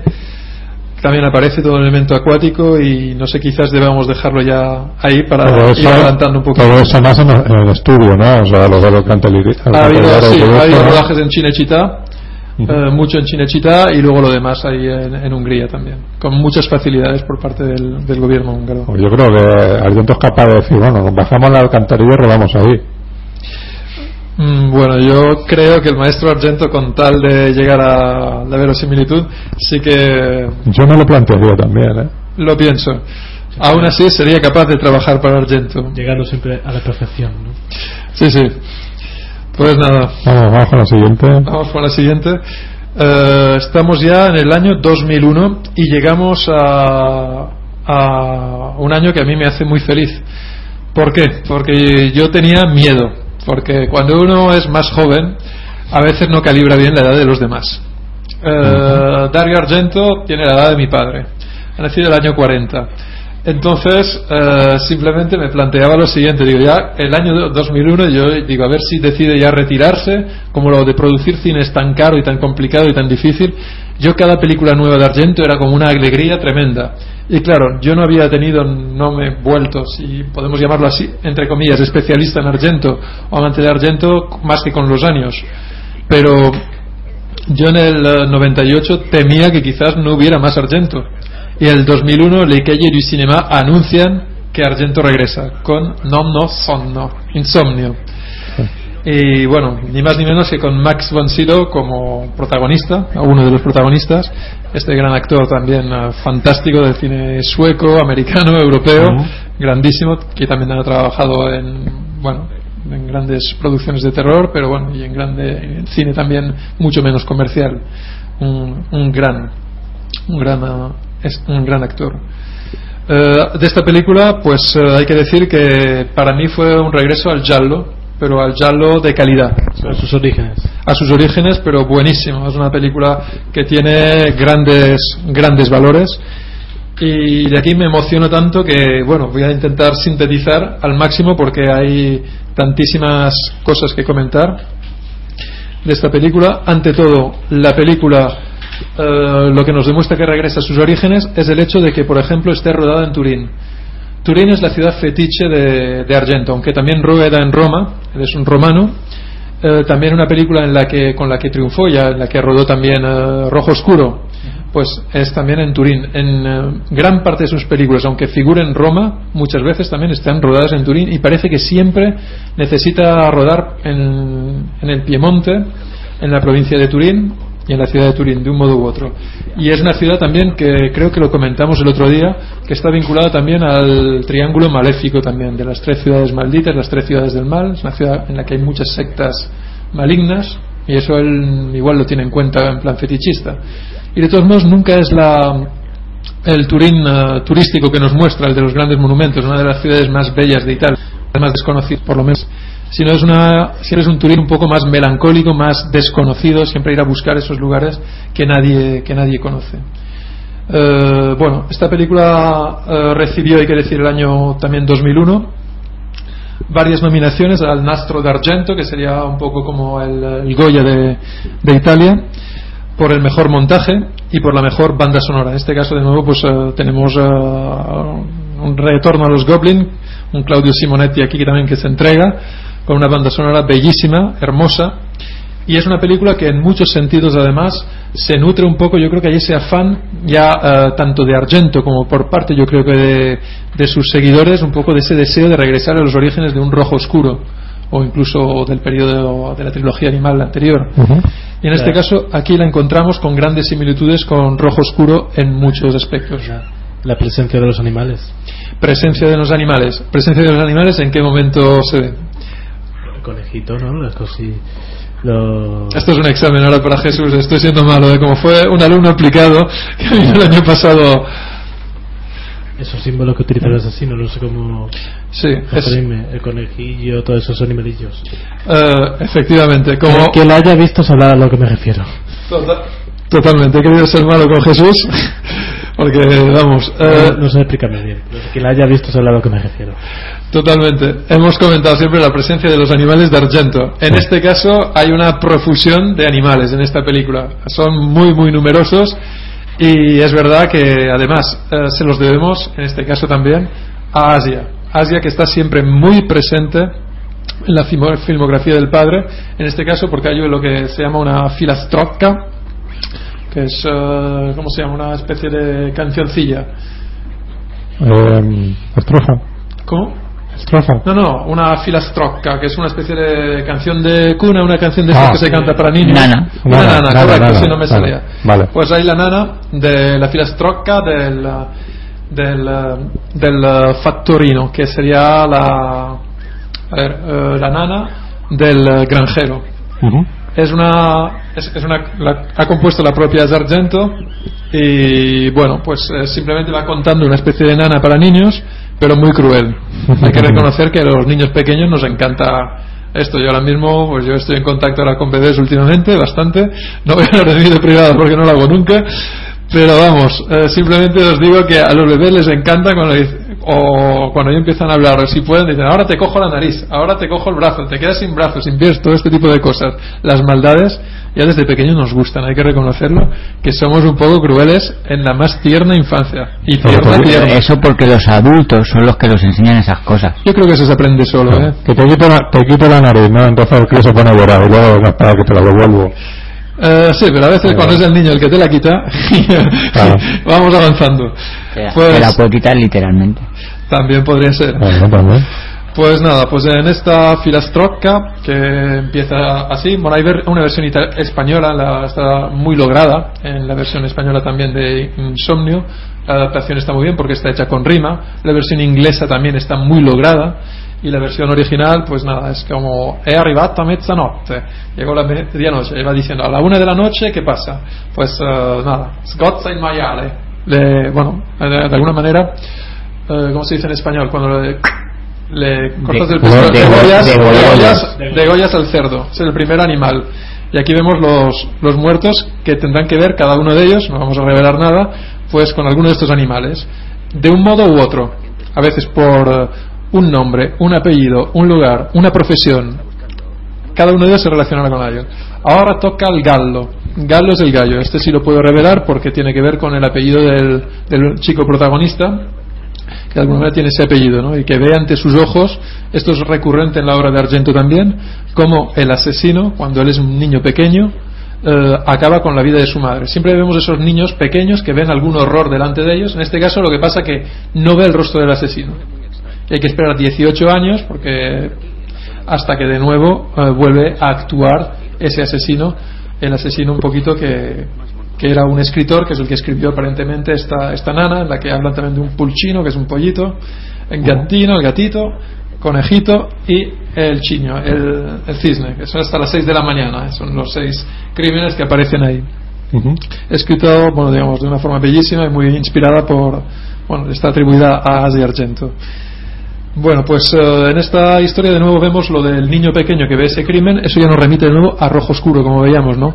Cuando vemos la escena inicial, esa que nos lleva un poquito a engaño, que no sabemos incluso de hecho, incluso no sabemos si es un niño o una niña, también jugamos un poco con esa du- dualidad, es el niño-niña, ¿qué pasa? Que vemos como con, hay ese cuchillo que cae, ensangrentado, y nosotros no sabemos. En este caso se nos oculta a nosotros la visión. Pues esto es algo que va a ocurrir ahora. De hecho, en la última película de Argento, porque he estado ojeando el guion un poquito, lo adelanto ya un poquito. Bueno, Bueno, pues eh, digamos que está previsto ahora para el 2014-2015, si fuera posible para estas navidades, tener The Sandman. Sandman. Cuando los niños van a dormir siempre lleva el Sandman en la tradición anglosajona muchas veces es el nombre del saco. el nombre del saco, pero tiene nombre de, de- tiene que ver con la arena también, porque remite originariamente al tema de los relojes de arena que pasa el tiempo y se duermen los niños. De ahí viene el nombre, que eso a veces se desconoce.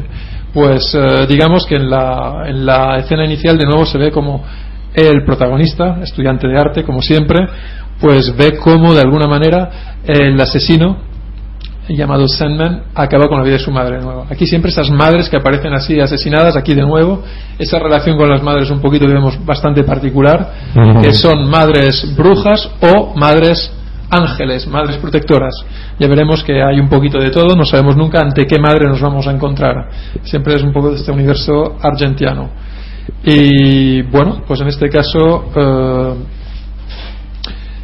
eh, hay, para mí una, en esta película también nos remite un poquito inicialmente, en la escena inicial, me recuerda un poco la exuberancia de, de Ténebre con la primera de las víctimas, muy exuberantes, la escena del tren también, eh, la posición inicial, es algo que es fantástico, es una escena también con mucho ritmo, rodada en ese vagón alucinante y es, es rodar con una gran maestría que solo saben hacer un maestro, cómo crear tanta tensión en un vagón de tren. Esto lo hizo ya en su momento otro de mis directores de cine preferidos, que es Alfred Hitchcock también, ¿no? con eh, Pánico en el Expreso en español, Sí. ¿no? The Lady Vanishes del año 34. Alar- alarma en el expreso. Alarma, alarma. Eso, correcto, muchas gracias. Gracias, Jesús. Pues eh, aquí de nuevo vemos un poquito la elección de los nombres siempre con su simbología. Tenemos a Max von Sydow, que también se llama Ulisse Moretti Ulises también porque va a emprender un viaje. Tiene que emprender un viaje al pasado 18 años porque era el comisario retirado que llevaba el caso para ver qué pasó e intentar ayudar a descubrir, a elucidar, pasando por pruebas que pueden que incluso le cuesten la vida, a ver quién era el culpable de, de esos crímenes, atribuidos a un escritor que se, caracteriz- que se caracterizaba pues por un físico particular. Eh, estamos ante un enanito, un enano. Es el que ya, ya no sabremos en este caso todavía si es bueno o malo. Eh, en Fenómena vimos que, que quizá era peligroso, pero eh, en, la, en la película, en esta vemos también que está con la, con la madre también del enano que defiende a su hijo, que según ella estaba acusado injustamente. Y es algo que tenemos una madre de alguna manera que cree firmemente en la inocencia de su hijo, al que se le acusó, quizás sin suficientes pruebas, simplemente por haberse, porque era escritor y porque el redactor realmente escribió esa filastrocca, esa nana, en la que, en la que se inspira ese asesino. Y ve- iremos hilando cabos, vemos un poquito de alguna manera, y, y es fantástico cómo lo trabaja Argento, incluso visualmente, ver cómo hace 18 años la zona en la que trabajaba el criminal era más restringida y cómo se va ampliando con los años. Todo eso luego veremos que es una pista muy buena. Eh, tenemos que, que nombrar de nuevo a Rojo Oscuro, Profondo Rosso, y es fundamental en esta, en esta película porque de nuevo hay varios homenajes o varias llamadas a, esta película de Argento. Es, por otra parte, la presencia de un actor argentiano que es Gabriele Lavia, que era el Carlo de Profondo Rosso, y en este caso también será un presunto culpable, igual que la vez anterior. Al final sabemos, sabremos si es o no es culpable, pero de alguna manera ya es una de las personas que está en el ojo de mira de todo el mundo. Lo vamos a creer culpable, va a interpretar el mismo papel, va a repetir, de hecho, la misma frase, y esto es brutal porque esto es algo recentísimo mío, que en Profondo Rosso, que dice, è tutta colpa tua. Y encima, visualizando las dos películas, vemos que pone la misma expresión. Esto es brutal. Es brutal. Esto me recuerda también a otros directores que también han intentado retomar actores del pasado para retomarlos años más tarde en nuevas versiones de, de películas anteriores y tal. Y esto es, es- esto solo lo puede hacer un genio. Es eh, fantástico. Una, una pregunta. Eh, Argento, al igual que Hitchcock, tuvo su roce con la policía cuando era cuando era un crío, ¿no? Que estuvo un breve periodo arrestado, ¿no? Para, Para como, Hitchcock, como un- Hitchcock como una sí que- lección, a ver, ¿no? para Hitchcock simplemente fue un engaño de crío, le hicieron creer que le iban a encerrar Exacto. y él desde entonces Le tenía fobia a la policía. tenía pánico porque eh, tuvo una eh, eh, Hitchcock además pertenece a lo que no es nada común en, eh, en Inglaterra, una familia de católicos y, y además católicos de alguna manera, entre comillas conversos. Es decir, que siempre cuando uno es converso hacia una religión suele ser más, en este caso más, Más católico, sí, más- porque sigue más al pie de la letra los dictados un poquito de religiosos. Entonces eso le marcó mucho a él profundamente ese miedo hacia la policía que aparece siempre. ¿Sabes si Argento ha tenido algún roce de algún Eh, tipo de ese que le haga lo, el- todo ese tema del falso culpable, tratarlo tanto? Eh, son preguntas que a veces sí que habría que hacerle a él directamente, porque hay muchos temas recurrentes, el del falso culpable, que también había trabajado. Argento, porque digamos que de Argento... Eso también, esto- eso también es muy Hitchcock, que lo puedes Sí, como en homenaje totalmente. a Hitchcock, ¿no? Sí, sí, es otro, es otro homenaje a Hitchcock en este caso. Y vamos, ya hemos comentado el aspecto de las madres, la tipología femenina Sí. elegida también. ¿no? Sí, sí, sí. Bueno, y además a él le encanta una de- cuando rodó, esto no lo he comentado antes, cuando estaba rodando, eh, vamos a ver, la película sería, ah sí, El fantasma de la ópera, hizo la siguiente declaración, que es muy propia de Argento, es, es que es un artista y además italiano, entonces eso se duplica. Eh, dijo que prefería ver a una mujer joven y bonita antes que a una fea o a un hombre. Bueno, digamos que no es una cita literaria, pero revela un poquito algunas afecciones suyas, eh, porque quizás él entiende el arte incluso en la mujer, porque las muertes de las mujeres son bellísimas siempre también. Entonces, él, vamos, si tiene que reproducir incluso una muerte que es arte, prefiere hacerlo con alguien que para él le sugiere algo hermoso. cada uno sus gustos, ¿no? En este caso, pues el maestro Argento, pues eh, eh, puede disfrutar de ello, puesto que yo creo que muchas señoritas estarían encantadas de, de morir en sus manos, cinematográficamente hablando. Bueno, pues eh, eh, pues eh, podemos decir alguna cosita más rápidamente de la película. No sé cómo vamos de tiempo, pero vamos un Vamos, poco vamos. justitos, eh, vamos justitos, ¿verdad? Pues para intentar un poquito con cerrar quizás esta película, intento simplificar un poco porque la verdad es que el tiempo se pasa aquí muy a gusto con tan buena compañía y, y bueno eh, bueno, si queréis simplemente una anécdota, en eh, Insomnio la- es la única película de Argento, y esto sí que creo que conviene nombrarlo, y también me gustaría saber por qué, pero esto sí que lo he contrastado en distintas fuentes, es la única película en la que Argento, no son las manos enguantadas de Sí. negro no son las suyas. Entonces, ¿por qué? No lo sabemos. Pero porque él siempre ha dicho lo siguiente, porque eran sus manos, es importante, dice, porque nadie como yo es capaz de matar tan bien. Soy un experto, llevo muchos años haciéndolo. Imaginamos que es la ficción. Antes del cine, no, tenía que haber añadido. Bueno, Entonces a todo el mundo loco, ¿no? entonces ya sería, sería otra cosa, otro aspecto. pero- Estuve practicando cinco años, ¿no? Sí, sí. Bueno, pues, pues si os parece, cerramos aquí eh, Vale. con Insomnio y pasamos ya a, a- Vamos a ver, estamos en el año 2004. 2004, ¿no? 2004 y en el 2004 tenemos El Cartallo, el jugador de Jugador de cartas, ¿no? jugador de, de cartas. El jugador. Se llama- jugador en España. aquí Jugador. jugador. Ok. Que sería como el jugador. Sí. Pues eh, vamos a ver. Eh, en este caso, lo que sí que conviene decir es que quien tenía que haber sido la protagonista de la película, pues no lo fue. Eh, estoy hablando de Asia Argento, su hija. En este caso, sorprendentemente, pues no puede ser, pero porque ella, gracias al lanzamiento de su padre, ya estaba empezando a dar su salto también fuera de fuera de- del país. Estaba también eh, Sí, ha empezado a trabajar más por, con, Mm. con otros, otros actores, otros, otros directores. con otros directores. Y entonces sí que permanece un homenaje a la hija en el nombre de la protagonista. En- Sí, se, llama, en- se llama Asia, ¿no? eh, no, Anna Mari. Y os voy a decir cómo está el, el homenaje a Asia. Porque se supone que esta película estaba planteada como una continuación de la película eh, La síndrome de Stendhal. Ajá. Porque la protagonista también es un agente de policía y de alguna manera estamos retomando el nombre este que procede de la síndrome de Stendhal, pero ya pues se rompe un poco el lazo original previsto inicialmente debido a que Asia no, no interpreta no interpreta di- dicho papel. Bueno, eh, comentaros un poquito que estamos aquí hablando de- del jugador, pero bueno, se refiere, el título original italiano es el cartaio, el jugador de cartas. Y estamos hablando de un juego que es el póker. Y estamos hablando de video póker, que es el, eh, digamos, la... Que hoy en día eso es algo que se, se juega muchísimo. Sí.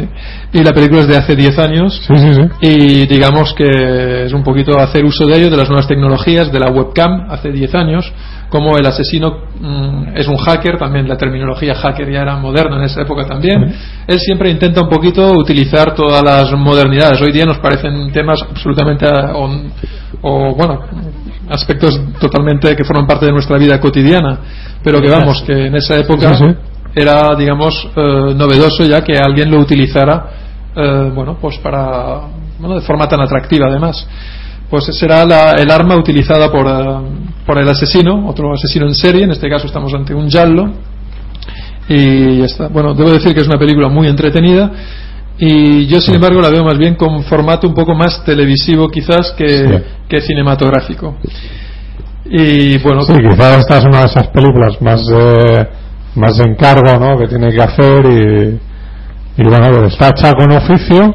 La película es bastante, y es bastante, bastante Mm. entretenida, ¿no? Pero tampoco es de las que a lo mejor citarías como que las, habiendo hecho Las obras maestras, tantísimas Sí. obras maestras, eh, efectivamente es difícil Ah. elegirla como mi preferida, no, desde luego. Ahora, pero bueno, vamos a, a comentar todos los aspectos también eh, que le dan solidez a este proyecto, siempre hecho con gran solvencia por el maestro Argento, que es también en la banda sonora la presencia de nuevo de Claudio Simonetti, de los Goblin, y la verdad es que esto ya es un punto también que ya nos inspira confianza, siempre son un acierto. Los efectos especiales de nuevo de Sergio Stivaletti, que son fantásticos para la época también, y que está con Argento ya desde Fenómena del año 85. En este caso la, acción transcurre en, eh, en Roma, y aquí, en esta, y aquí hay que decir que entre los actores con los que contamos, pues tenemos a Stefania Rocca, que es la, que, la actriz italiana que sustituye a su hija, a Silvio Muccino, que es uno de los grandes valores del cine italiano actual, uno de mis actores preferidos, en esa época más jovencito, y bueno, que ahora mismo está dirigiendo igual que Asia también, y que es directo, el hermano de, también de otro gran director italiano. Lion Cunningham, siempre esa presencia extranjera, en este caso, que hace de policía irlandés, siempre le gusta a Argento dar ese toque también un poquito exótico, siempre con alguna presencia extranjera. Y bueno, pues en este caso se trata de un juego de cartas mortal. Eh, se pone entre la espada y la pared pues a la oficial de policía, Anna Mari, que debe acertar un poquito o ganar la partida, mejor dicho, para que no asesine a, a una chica joven que tiene que se enfoca en la webcam y no sabemos dónde la tiene detenida. Esto es lo que lo que se podrá ver en imágenes y en esto me recuerda también un poquito al Amenábar de Tesis también. Cuando estamos viendo ese toque gore de la película de esa chica que está en un lugar bueno en el caso de, de Tesis era ese garaje desconocido que luego estaba en aquel chalet perdido que nadie podía encontrar ¿no? en el que la tenían atada a la chica con esos gritos tremendos. Pues en este caso vemos también un poquito algo muy similar que de hecho ya retomará de nuevo en Giallo del año 2007 eh, con el asesino que lleva ese nombre y bueno pues eh, mm, deciros también que fue nombrada como también recibió fue nombrada también en, en, los premios de Nastro Azzurro también italiano ese año también por la mejor puesta en escena porque es una película que resuelve magistralmente no es quizá de aquellas que digamos hay el alma argentina al 100%, pero es una buena película que uno sale muy satisfecho de ver. Es de esas películas que dice, bueno, lo he pasado muy bien, me ha gustado.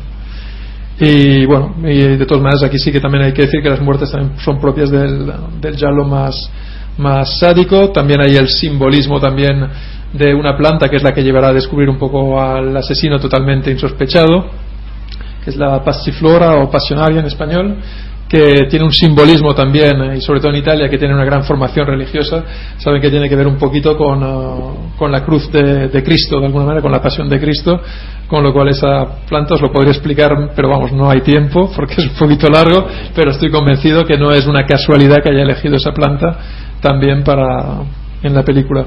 Y deciros también uh, el guiño final de los falsos finales de Hitchcock también de Hitchcock perdón de Argento que son tan tan comunes en este caso que es el, el, falso final y luego pues uh, esto que a veces pasa en algunas películas de terror cuando descubre la protagonista que cuando parece que todo ha acabado que todo va bien pues ha quedado embarazada de, del demonio. Lo vamos a dejar aquí por esta película y no sé tampoco el tiempo del que disponemos. Un ratito más. Uh, bueno pues si podemos proseguir lo hacemos con uh, una película que a mí me, me gustó, la verdad. Bueno, de momento nos, no, nos quedan ya menos películas. Nos quedan tres, yo creo que. Hay más, hay más, hay más, hay más. Bueno, hay está más. lo de, Bueno, más, cuatro. lo de más todo el horror, eso, pero. Sí, cuatro o cinco, pero yo creo que si nos ceñimos tal, A 10 minutos, cons- lo conseguimos. como mucho. Vamos a intentarlo. Vamos, esto es un reto, ¿eh? Esto... Es un reto. Resumir Argento de esta manera es un crimen y un reto. Bueno, y hay tantas cosas por decir que, bueno, de todas maneras. Pero vamos a ver si lo conseguimos y nos quedamos en dos sesiones en vez de tres. Y si hubiera que hacer una más. cuando, pues- me, cuando me traigas a Asia, yo ya pues, hacemos cuatro o cinco especiales.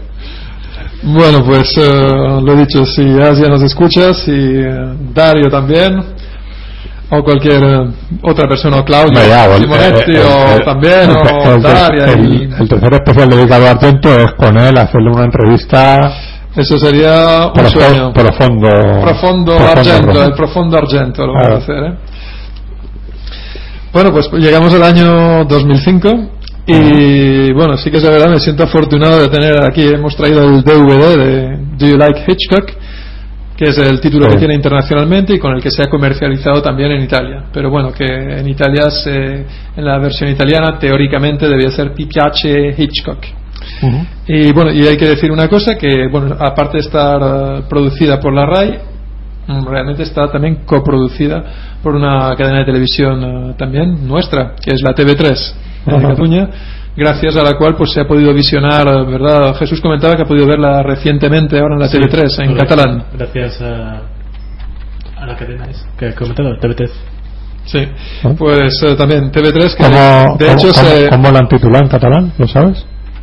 Eh, ¿Te sé que agrada, el te título- agrada Hitchcock? Sí, sí, el-. Los vale. títulos cambian el idioma, pero es lo mismo siempre. ¿Te gusta Hitchcock? ¿Te gusta Hitchcock? Vale, sí, no, eso, pero que hay, hay a veces que... Muy llamativo el título, ¿eh? Y sí, bueno, la verdad es que ya nos pone sobre una buena pista, sobre todas las referencias. Yo creo que es una película que de entertainment, yo creo que ha disfrutado haciéndola porque a nosotros nos traslada esto. A ver, yo disfruto viéndola pensando en cómo ha disfrutado él haciéndola. Sí. Simplemente es la película en la que más disfruto en ese sentido porque estoy viendo que no tiene el peso a veces de decir tengo un presupuesto gigantesco, tengo actores gigantescos, brutales y una responsabilidad enorme en- encima. Esto simplemente es como eh, como un juego, como quizá algo de encargo. Pretendía ser también eh, parte de una serie de películas, de unas seis películas también, que tenían que haberse difundido en la RAI, de un proyecto así, del que únicamente se ha hecho este, de es- esta película, de la que de algún modo pretendía ser quizá una especie de episodio piloto, de lujo, desde luego. ¿eh? Porque si el resto de la serie fuera así, habría sido brutal. Yo creo de la, la misma, la misma temática, ¿no? De, Bueno, de- de- dentro de esta corriente, imagino un poquito, ¿no? imagino que sí. Era, pero y cada uno tenía que tener como eh, una ciudad, eh, de alguna manera, para, para cada uno de ellos. Ajá. Pues, eh, bueno, hablemos de Do You Like Hitchcock, que además es un título como bastante irónico. Realmente esta es película para televisión, ¿no?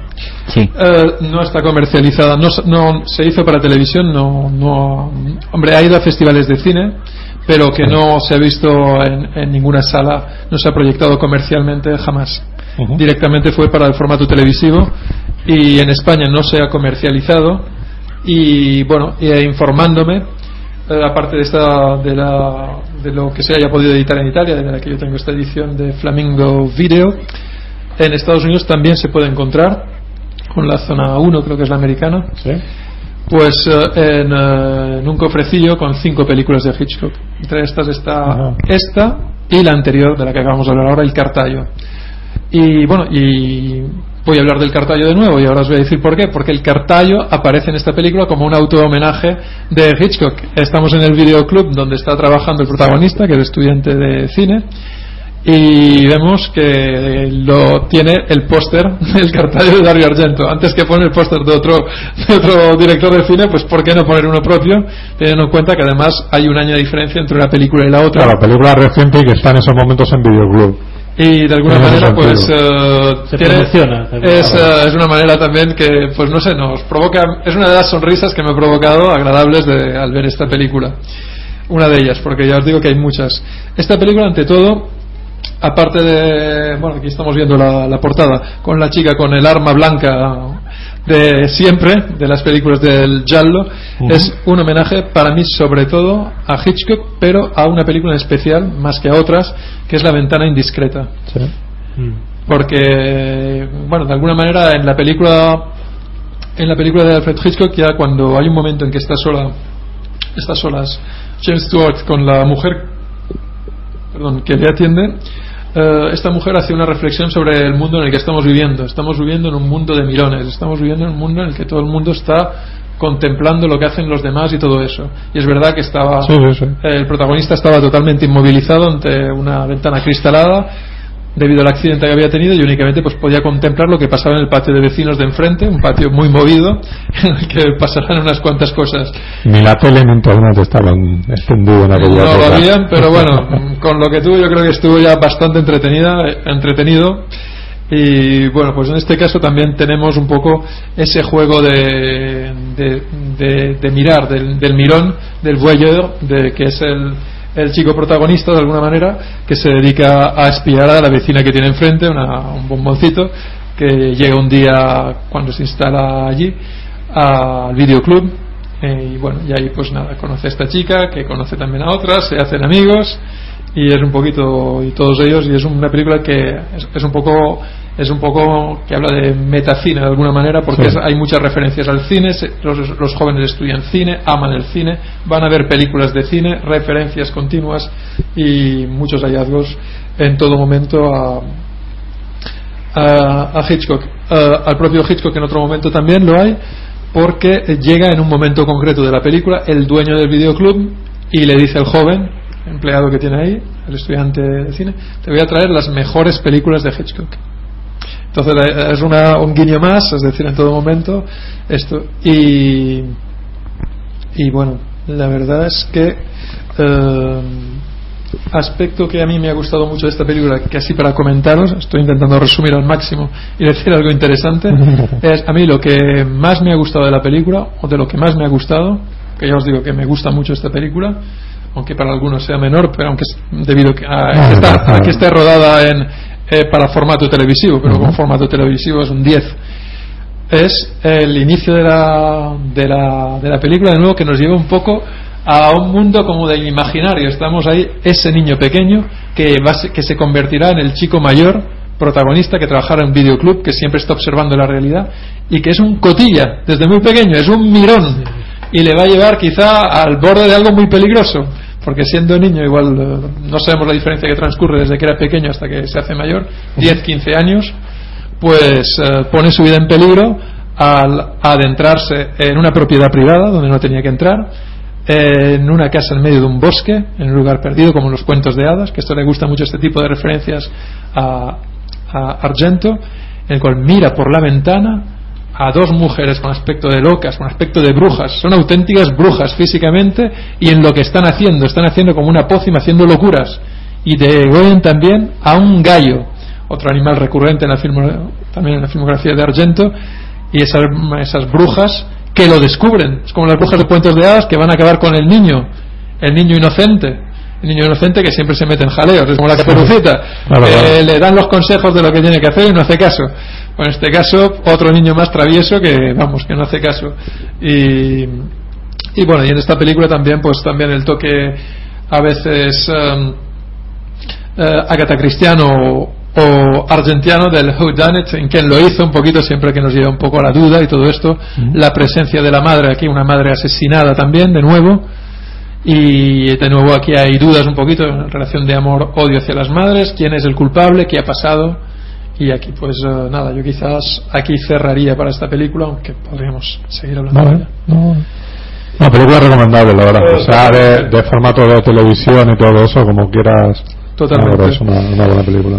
Bueno, pasamos a otra de las películas también que, disfrutamos también. Eh, fuera ya de incluso del, del programa de los tres ciclos dedicados a Argento, dedicamos también una sesión única a la Terza Madre, también el año pasado en el Freaks Arts Bar, eh, aquí en la ciudad de Alicante, este bar de artistas o café de artistas donde se hace teatro, donde de hecho este, este sábado hay intercambio de cómics. Yo soy también un gran lector de cómics y tengo algunos también repes y todo a veces de tanto amor que les tengo. Igual voy a llevar algo y a ver si descubrimos también algo. Esto también es muy recomendable. El sábado creo que es a las 8, no sé si habéis leído algo al respecto. Sí, bueno, mira. creo que es eso, un poquito. creo que es eso. Pues quizá me pase, ya, ya lo veremos, pero desde luego eh, sí que atrae mi, mi atención. Pues tenemos aquí a la Terza Madre también, con, eh, con Asia también de nuevo en papel protagónico. Y de nuevo aquí pues una película brutal, extraordinaria, de las que a mí me encantan, pero esta ya rompe totalmente. Es la película quizá por mi parte más deseada de Argento. Mm, Yo quizá no la imaginaba así, también es cierto, pero cuando llevas toda la vida, después de, de haber oído hablar, de conocer, de ver eh, Suspiria, Inferno, falta la tercera película para concluir la trilogía de las tres madres. En este caso, pues la terza madre, que es la madre del mal en su título español, The Third Mother en, en inglés, y hacía falta descubrir a esta Mater Lacrimarum, esta madre de las lágrimas, y bueno, y refrescando un poco el conocimiento de lo que es estas, qué son estas madres, porque es algo que simplemente alimentó el imaginario de Argento eh, el hecho de haber estado pues, eh, como gran lector o persona que se interesa por la cultura y el arte como son todos los italianos en general, pero bueno, más alguien que se dedica específicamente a ello y, y, y específicamente Dario Argento, el hecho de acercarse a Thomas de Quincy y a, y a la historia que escribió sobre en la que hablaba de las tres madres del infierno, Mater Suspiriorum, Mater Lacrimarum y Mater Tenebrarum. Son tres brujas, tres uh, maldades de, de, los, de los infiernos que dominan el mundo cada una desde una casa. -huh. Con Suspiria descubrimos la de Friburgo. Luego fuimos hasta Nueva York para encontrar la, la primera fue Mater Suspiriorum, la siguiente Mater Tenebrarum y la última Mater Lacrimarum, la más bella, la más joven y la más cruel. Y esta es la que vamos a ver ahora. En, uh, esto, hay que decir que el papel de Mater Lacrimarum, que, que, que, es la protagonista del mal de esta película, de alguna manera uh, es un personaje que ya aparece de forma muy fugaz, de una forma bellísima, en Inferno. Uh -huh. Es esa estudiante de arte, que, de música en concreto, que en Roma está en la universidad, en el anfiteatro, arriba, con unos ojos verdes gatunos impresionantes, interpretada por Anya Pieroni en su mejor momento. La reencontraremos de nuevo igual de bien o mejor con uh, poco después, el año 83, en, uh, también haciendo papel de nuevo en Tenebre. Tenebre, muy bien. y no, aquí somos fans todos, ¿eh? Ah, eso está bien. Y en este caso, pues incluso, bueno, con un gato blanco ahí también, que esto pues nos la remite, nos la devuelve al mundo de los brujos, que solo ve el protagonista de la película, porque los demás no la ven, es invisible ¿eh? de la mirada de los demás. Se había pensado en ella incluso para el papel, pero luego debido a, a que los años pasan, pues se pensó sustituirla por, uh, por una actriz uh, israelí y también la elección también exuberante, una elección también acertada, Moran Atias, que también, uh, bueno, muy conocida en Israel. Que está empezando también una carrera internacional importante, que domina el inglés perfectamente y también con un físico y una expresividad también que pueden dar de sí y hacer muy creíble este personaje diabólico y satánico uh -huh. que viene a traer el mal como una nueva plaga ahora mismo en, empieza por Roma con toda la simbología que tiene Roma también como cuna de la civilización occidental, es un poco sería como el fin del mundo. Si llegaron los bárbaros en su momento, de nuevo ahora llega el mal. Y esto ahora mismo en el periodo de crisis que estamos viviendo el año pasado, pues uh, fue uno de los comentarios de las reflexiones a las que, bueno, no solo me llevo a mí, yo creo que a muchos de los presentes de alguna manera decir, mira, habrá desembarcado el mal aquí también para hacer tantas barbaridades. En esta película, por cierto, afortunadamente no hay apenas censura únicamente se ha recortado un poquito, evidentemente, la, versión americana, como siempre, en uh, la muerte también del padre Guillermo de Witt, también, que se ha hecho un poquito más suave, que se ha interpretado por Philippe Leroy. Philippe Leroy quizá ahora no es tan conocido, es un actor francés, pero que en los años 70 tuvo un momento de gloria, entre otras muchas películas, pero aparecía en la serie Sandokan con lo cual también tenía trato con Italia y en producciones internacionales. Y nada, hay otros actores también elegidos también muy bravos como Udo Kia también que hace de padre Johannes. Y para mí esta película es una película especialmente entrañable por una razón. Se vuelve a reunir la familia Argento después de muchísimos años. Uh, la semana pasada estuvimos hablando ampliamente de su compañera durante muchísimos años y madre de Asia Argento, que es Daria Nicolodi, esa grandísima actriz. Que en este caso pues vuelve a aparecer en un proyecto argentiano como actriz y no solo como actriz sino con un papel importante, bello, hermoso porque hará de madre y madre de su propia hija y de estas madres que son madres ángeles. Si se fuera bruja sería una brujita buena es decir más bien una hada que es el papel que interpretará y esto hace que sea bastante emotivo un poquito porque vemos que los años han pasado La relación entre madre e hija en la película es muy tierna, muy bonita, y es como un ángel protector que tiene su hija en la película ante tanta locura desenfrenada y desatada por toda Roma que vemos en escenas brutales y espectaculares. Una película que, si os gusta un poco, porque tiene también un lado manga japonés fantástico, en vestuario, en la elección de los extras también, que hay un look también japonés, pero muy, muy, bueno, muy reconocible. Y bueno, y en este caso iba a decir una cosa inteligente, como digo, a veces se me olvidan. Quería comentar algo al respecto de. Ah, sí, la, la locura que se desata. Hay una escena en el puente Sant'Angelo que es tremenda. No sé si contarla porque realmente. Bueno, quizá incluso para evitar que la gente la vea, ¿no? Bueno, ¿Qué os parece? Es una Pues- escena que trae a sorpresa. Es una escena realmente sorprendente de una crueldad que yo no he visto ningún cineasta que haya sido capaz de hacerla. Y me parece un toque de genialidad porque había que hacerla. Es horrible, simplemente horrible. no comentes. No comento. No comentes. Hasta que me muerdo la lengua. Que la vean.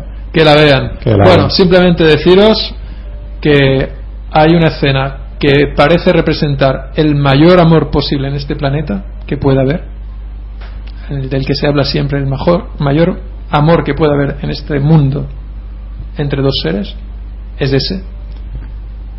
En el puente de Sant'Angelo se cometerá el mayor crimen de la historia, con una crueldad insospechada. Es un momento, bueno, clave. Está casi al principio de la película, con lo cual, cuando veáis el puente y veáis eh, que se quedan en un momento, un primer plano, dos personajes muy cerca, Una optáis por verlo o no verlo. Pero bueno, quienes ven Argento lo verán, yo creo que se van a atrever. ¿eh? Además, basta con que digas no veas esto Para verlo. ¿no? para verlo. Esto es lo, también la, la tesis que defendía la película Tesis, un poquito de alguna manera, que es, eh, somos nos han- sí. se nos han los centros comerciales con no tocar. Y entonces el cartelito. o en los museos, que es más, más preocupante, ¿no? Esta, esta obra de arte, ¿no? Es delicada, no se puede, vale, no se puede fotografiar, no se puede tocar. Nos gusta lo prohibido, a veces. No sé. Bueno, pues eh, bueno, la banda sonora es espectacular. Aquí se recupera un Claudio Simonetti, yo creo que es de los más inspirados. Genial, brutal, extraordinario, con influencias también, orquestas, ar- arreglos orquestales también ex- fantásticos. Wow, estamos escuchando aquí algo, ¿verdad? Que, que, Ya que que estabas hablando de la banda sonora, y además de una gran variedad y de una gran riqueza. Es que tenemos la influencia de los Carmina Burana, de, de grandes, grandes, grandes clásicos aquí de, de verdad, de, de lo que es eh, de lo que es la música, realmente fantástico. Y bueno, también que nos remite de algún modo a Suspiria, a Fenómena, e incluso pues eh, incluso a las películas de las que no hemos hablado quizá tanto también antes que de alguna manera pues nada lo que estamos oyendo ahora de hecho se llama Dulcis in Parece- fondo Parece que es, Es una, precioso. una sensación ¿no? de tranquilidad y, y muy, muy hermosa y luego te esconde también Sí. No, es que hay esa momentos, parte tenebrosa. hay momentos ¿no? de, de paz que son necesarios. Estamos aquí un poquito en silencio escuchándolo, pues es precioso. Esta la tocó con su banda actual que se llama Daemonia. Eso, Dulcis in Profondo. ¿eh? Dulcis in Profondo, es bellísimo. ¿eh? Es una pasada. ¿eh? Oh, qué maravilla. ¿eh? Y nada, la verdad es que ¿Qué más, qué más nos puedes contar de la, de la Sí, película? eh, vamos a seguir un poquito con la película, sí, porque nos dejamos llevar aquí un poco por relajados con, con esta belleza tan grande. Y bueno, pues eh, ante todo, pues eh, mm, vamos Ante a todo, mucha- resumir, ante todo resumir. mucha calma, ¿no? Como diría Siniestro Total. Sí.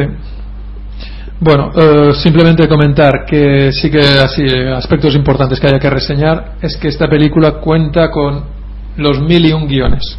Es decir, guiones que nunca acabaron ya desde los años 70, prosiguen los años 80, hay varios momentos, esto es una historia muy larga, no vamos a entretenernos con ella, hasta que al final pues ya se decide llegar a, a cabo el proyecto ya realmente en los años 2000, porque, y también había costado mucho hasta llegar al 2007, pero digamos que es un proyecto que estaba ya previsto desde hace prácticamente 30 años y muy deseado no solo por Dario Argento, él quería desde luego que fuera un éxito, pero todos los fans argentianos lo, deseaban y lo deseábamos. Eh, quienes tuvieron la oportunidad de estar en Roma, en el Festival de Cine de Roma, ese verano, un festival que era bastante reciente, en julio del 2007, tuvieron la oportunidad de verlo en riguroso estreno y de disfrutarlo. Eh, bueno, aspectos también importantes de nuevo es Sí, que aunque sí, estando el festival ese. eh, que yo sepa, sí. Sí, sí, sí, sí, sigue Vale. adelante, sigue adelante. Y bueno, de hecho creo que muy cercano a él está Dario Argento. De todas maneras, eh, quizás sea el momento de investigar un poquito más sobre este festival. Bueno, eh, hay que decir que buena parte de la película de los exteriores están rodados en eh, Roma en- y en Cinecittà, pero como siempre, Turín estará presente. Y como anécdota, eh, hay muchas casas para elegir.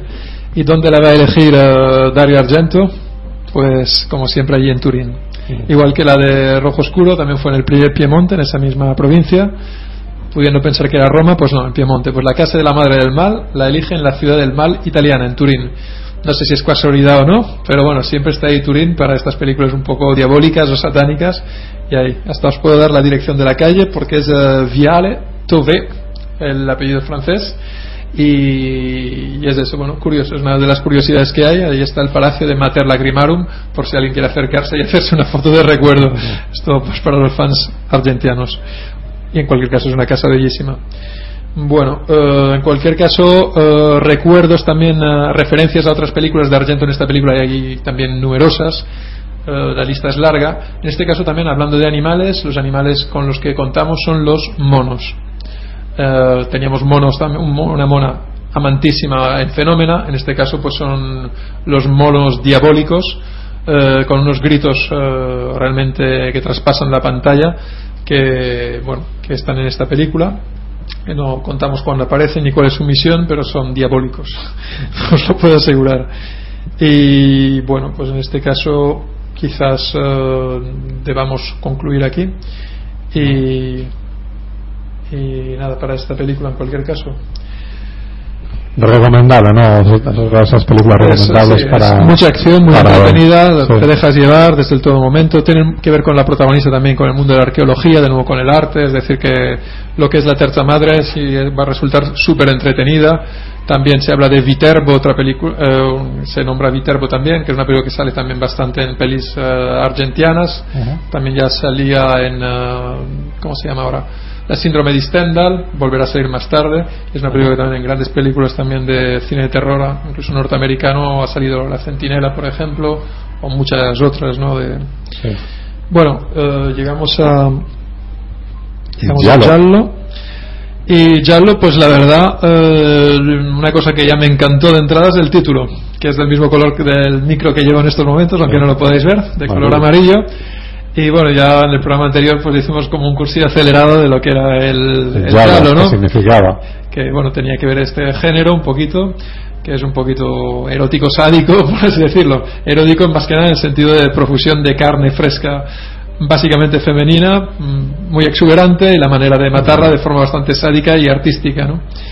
y bueno con todas sus reglas bueno ya es- que escuchen el programa anterior quizás y, bueno y en este caso pues eh, es una referencia a eso eh, a este color amarillo, que era con el que salieron también las primeras novelas, también un poquito en plan thriller de misterio en Italia, hace casi 100 años todavía, no, ahora 70, 80 años. Y en este caso, pues eh, en esta película este color estará presente de muy distinta manera. Por una parte es el color también en muchos lugares de los taxis, ¿verdad? Sí. Entonces ahí tenemos de nuevo una nueva referencia al color giallo.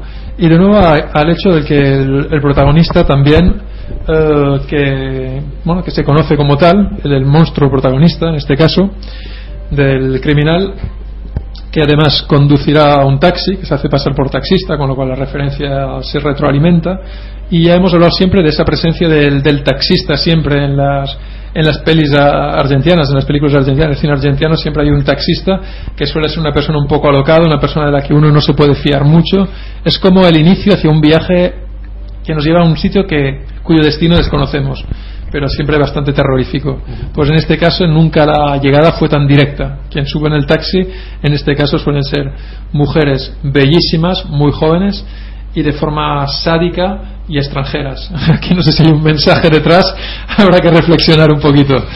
Pero bueno, eh, en este caso eh, el asesino que la rapta intenta acabar con ellas. Es un asesino que se siente muy feo, se siente muy monstruoso y quiere acabar con ellas y no sabemos muy bien por qué. Luego veremos también que quizá tenga que ver un poco con un- la enfermedad del hígado que padece el protagonista y todo ello.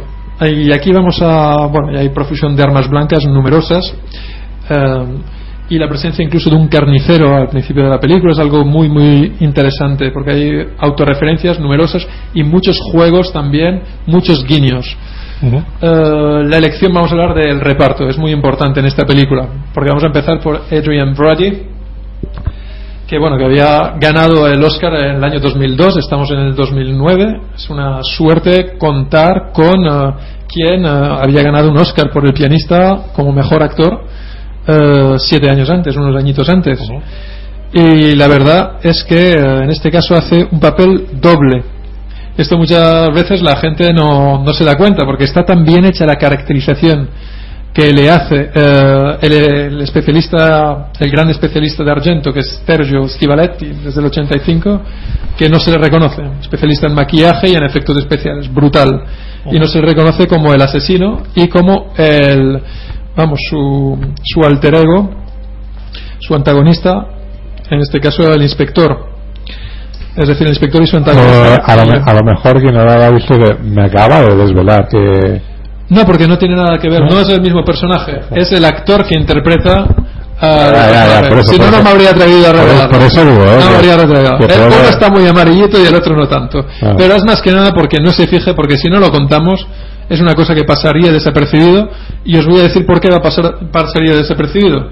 Es que yo, hasta que de verdad eh, no he seguido, no, porque de verdad soy muy fan de Argento, es que en la película el asesino, el antagonista, viene, eh, viene nombrado con otro nombre, como Byron Deidra. eh, Byron Deidra. Que es un anagrama del nombre de Adrian Brody, es que es súper retorcido.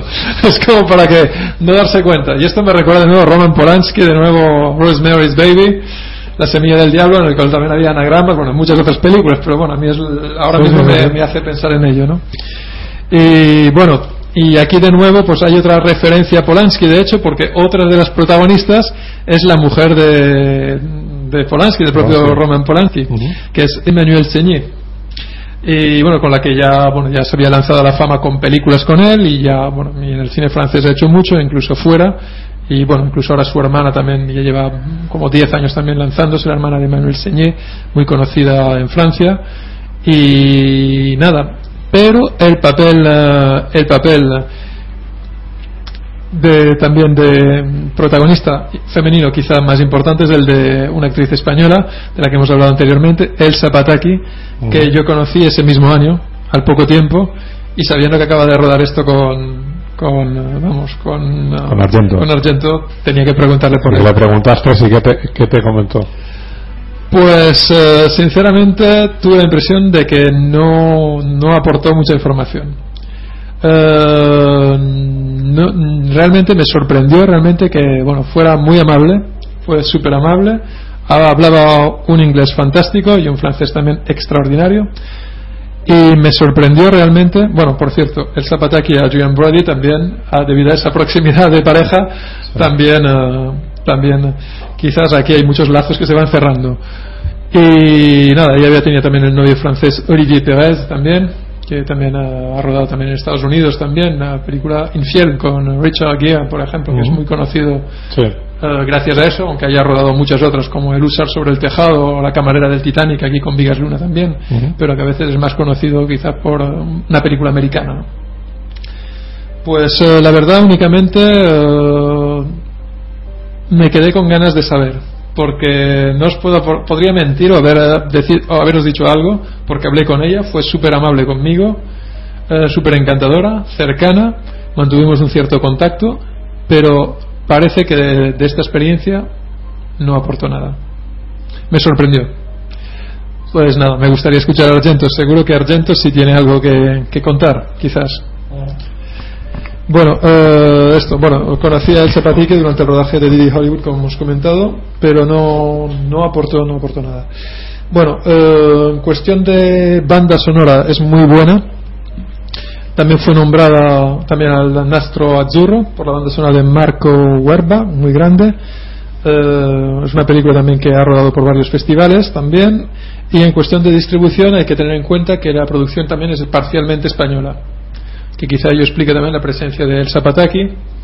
Y bueno, como quizá en las últimas producciones ya hemos visto argentinas, de alguna manera ya empieza a haber una producción española.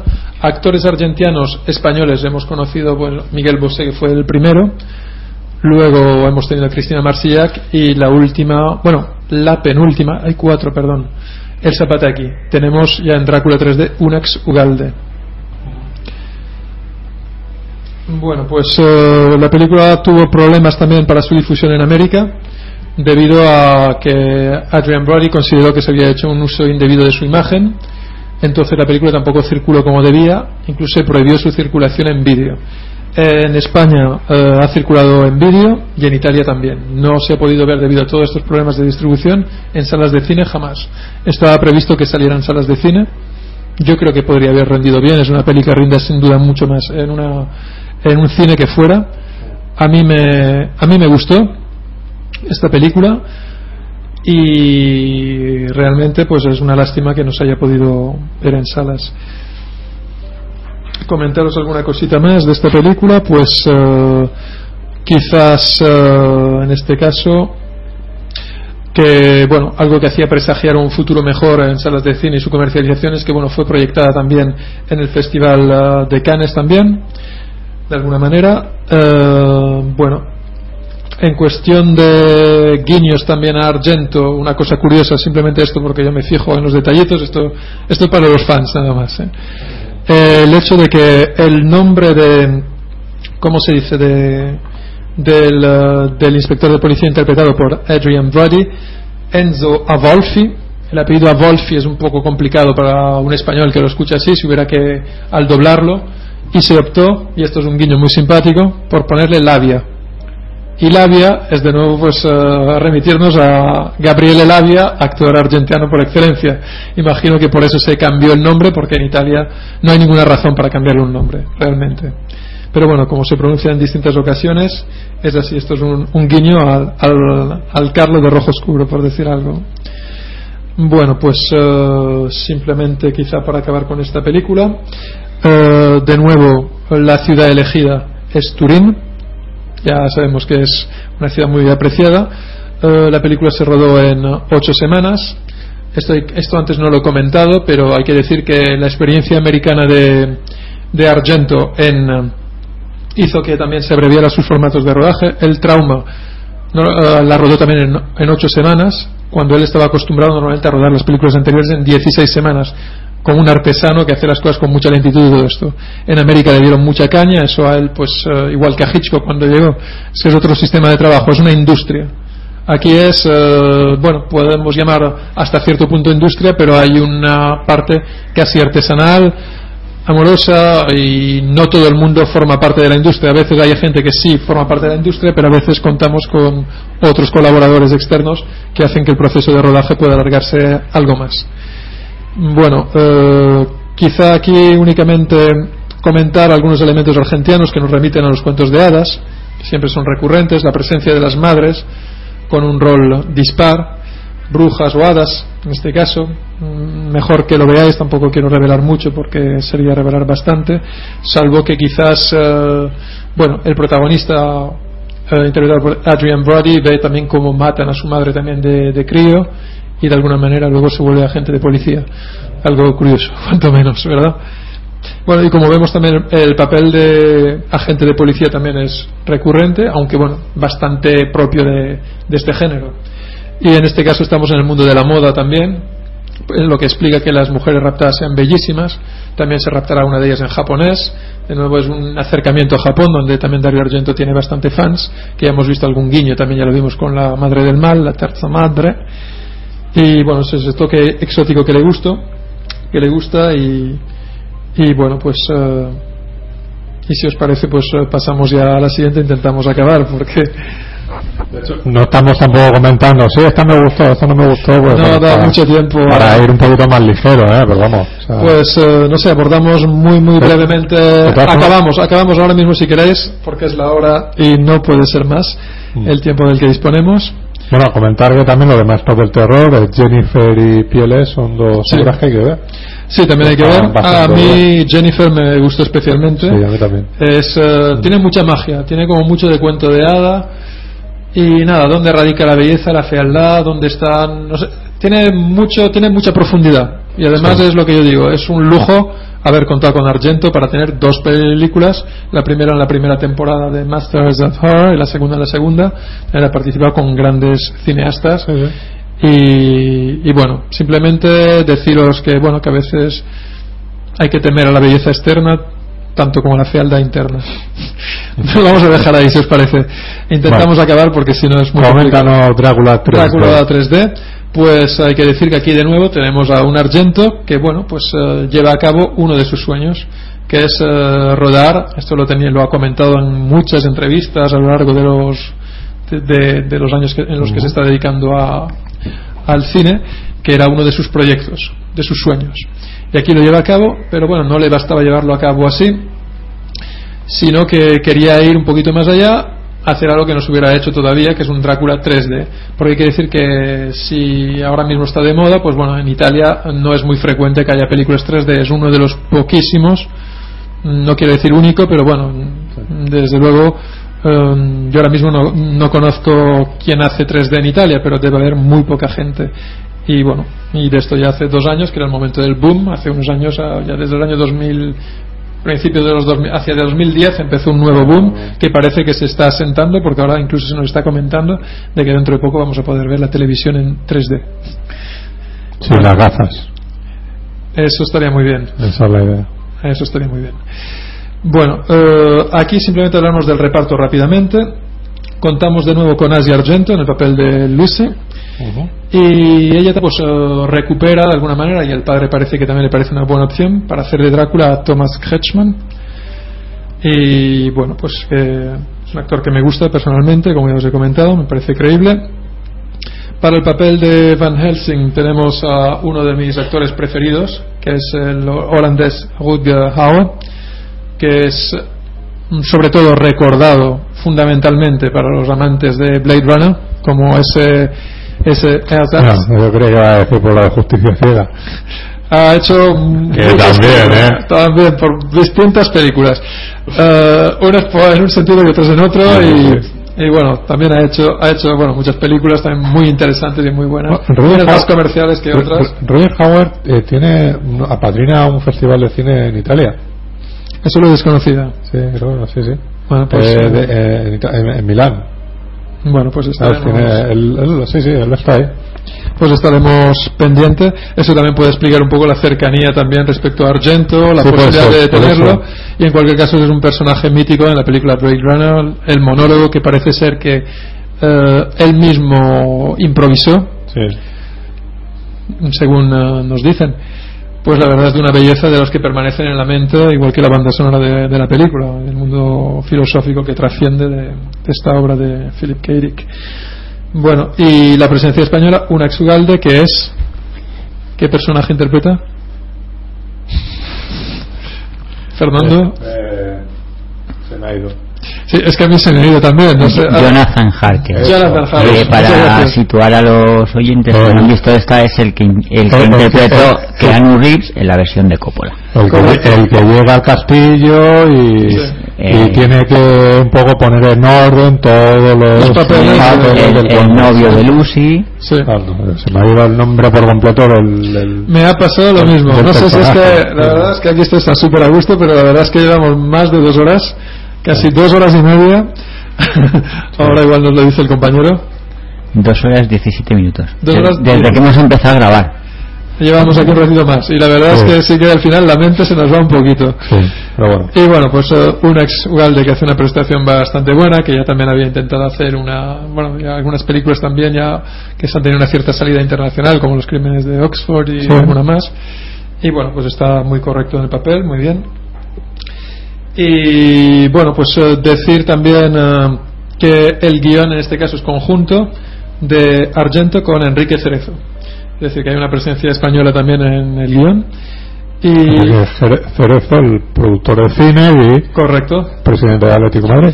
y que además es productor de la película y que ha permitido también pues que en España contrariamente a muchos otros lugares del mundo se haya podido ver en salas de cine yo no pude ir a verlo y lo sentí mucho en su momento Eh, creo que coincido en un momento precisamente de rodajes y de estar trabajando a tope porque yo a veces Pero parte del año que está no estuvo hasta, mucho tiempo hasta, du- cine hasta dudo que aquí en Alicante estuvo en Alicante Estuvo, y de verdad sentí mucho no poder ir Vale, vale. no, estuvo totalmente. Lo que pasa que igual fueron pocas semanas, no sé si una muy poco tiempo, Sí. desgraciadamente. Estuvo y fue sería por noviembre de 2012. Ujú. Creo que coincide con el rodaje más o menos de El amor y otras desgracias.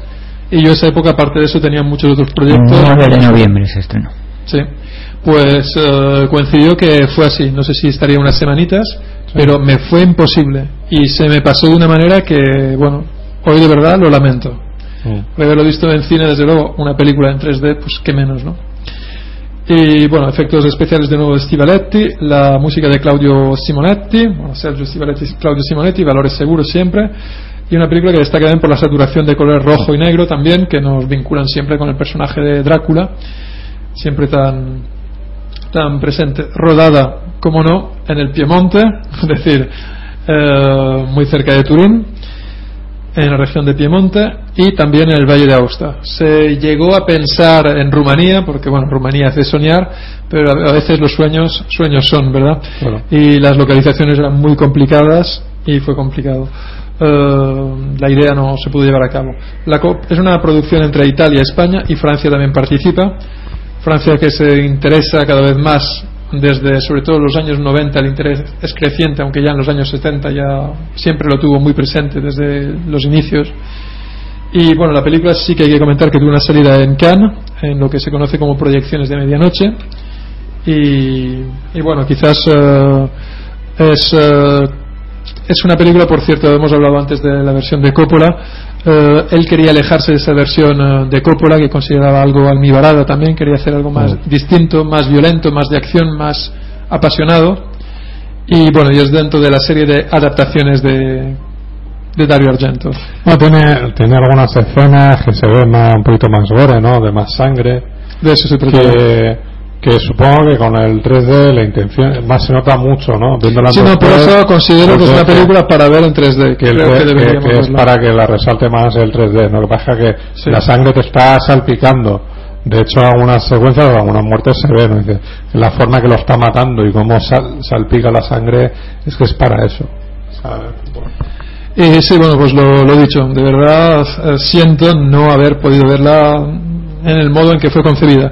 Y yo creo que quizás la crítica que no- los críticos que no han podido seguirla de esa manera, quizá emiten un juicio que no es del todo justo también en no ser de las películas más valoradas de, de Dario Argento. Bueno, eh, llegamos ya al final de nuestro recorrido y creo que lo hemos logrado al final. Y bueno, simplemente hablar de, de Sandman, que en estos momentos pues Dario Argento rueda.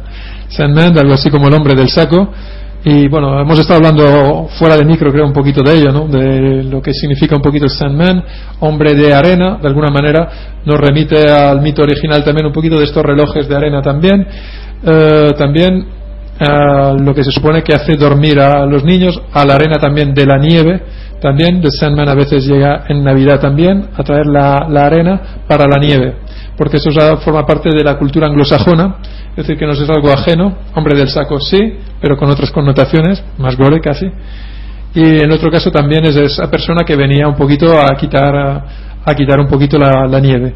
Esta película se quería rodar también con nieve, porque la idea es que se represente la Navidad. La Navidad que es tan propicia para películas de tipo gore, eh, películas de terror, y a todos nos gusta porque estábamos todos un poco malos, ¿no? La Navidad es ese momento tan bonito de familia, de recogimiento, pero a veces como hemos crecido, pues ya decimos, bueno, también queremos que se vea la realidad de otra manera, y basta que como no, el día que nos enseñen la realidad tal como es, ya no hará falta pasar de un extremo dulcísimo a otro gorísimo sino simplemente algo más neutro. Pero ahora mismo simplemente para luchar contra ese mundo de fantasía tan bonito, tan fantasioso, de esas familias unidas, felices, que bueno, pues puede que parcialmente lo sean o lo hayan sido, pero que no todo el mundo tiene, tiene esa suerte quizá en el mundo. Pues en este caso se juega un poquito con ello. Bueno, os voy a adelantar una cosita. Eh, si fuera así, la verdad, chapeau. Se está pensando, Dario Argento está pensando en ver si consigue, no sé cómo estarán las negociaciones, tener a Iggy Pop como uno de los personajes del reparto. De momento no se nos ha revelado qué personaje. Yo, después de haber tenido un cierto acceso al guion, lo vería perfecto en uno de ellos. Pero de verdad, perfecto. Sería genial. Y bueno, en este caso, pues eh, de nuevo el tema de la madre, que es un tema recurrente, asesinada en plena Navidad. De nuevo lo de la Navidad que nos remite a Rojo Oscuro también, con ese crimen en familia de Navidad eh, que se ven en las escenas iniciales de la, de la película. Y aquí, bueno, pues el protagonista de nuevo vinculado al mundo del arte, un joven llamado Nathan, estudiante de, de Bellas Artes. De nuevo, es decir, siempre es retroalimentar un poco todo ello. Guantes negros lo tendremos, está prometido, no habrá una segunda excepción. Y bueno, y aquí en este caso, pues también se nos parece ser que en este caso se nos quiere también hacer dudar un poco entre esos recuerdos de, de ese crimen de la infancia del protagonista, porque se mata a su madre en la infancia durante la Navidad, esa observación de esa muerte entonces, si son recuerdos, si es una realidad, si eh, el asesino en serie de Sandman eh, realmente murió, o ahora que han pasado una serie de años, como siempre, igual esto ya nos remite también a insomnio, a insomnio, regresa, como en muchas otras series de terror, Halloween y compañía, ¿no? Y sigue vivo. Es eh, quién está loco, quién no lo está, es hacernos dudar siempre sobre, con esta idea siempre del, del falso culpable, con el que nos tortura tan deliciosamente. Y nosotros le damos las gracias. Bueno, pues la verdad es que es un placer aprender aquí más cosas de, de Argento. Pues eso nos callamos y escuchamos. Y bueno, ya para concluir, antes de daros las gracias, simplemente deciros que de verdad le damos enhorabuena a David Jalik, que es eh, un joven escritor que le propuso, sin muchas esperanzas, el guion Argento. Y el hecho de ser recibido por el propio Argento en Italia ha sido un sueño también para él cumplido y ver que bueno se aprecia su valor y que esa colaboración conjunta. Pues nada esperemos nosotros también quizás tener eh, algún momento la oportunidad de conocer a alguien más del círculo argentino más cerca de un modo u otro. En cualquier caso vamos a seguir disfrutando de sus películas y de todo lo que nos ha traído. Y personalmente yo aquí pues quiero dar las gracias a bueno David Antón por orden alfabético que está en el control técnico y colaborando también con sus conocimientos cinematográficos y bueno y la banda sonora fantástica que parece que invita a hablar de Argento escuchándolo escuchándola verdad y evidentemente a Fernando Montano también que, que es eh, responsable de mucho de lo que se hace aquí. Y a quien eh, bueno pues de verdad con el que quiero agradecer mucho esto. Y bueno y a Jesús Chorro que bueno pues que es un gran seguidor y que es un placer tenerlo aquí. Y que últimamente pues también está dedicándose a rodar cine también eh, dentro de la categoría podríamos decir un poquito thriller quizás y algún homenaje argentino quizá pueda haber Por ahí, sí. bueno no revelamos No, nada. No, no, de momento. bueno pues no comentamos No nada. pero bueno que en Alicante también se hace cine. Y bueno pues eh, un placer. Piacere. Eh, una- un abbraccione per l'Italia anche. Bueno, pues tú ya más o menos ya has despedido el programa, así que yo no tengo que decir nada. así que nos despedimos con lo de, con lo de siempre.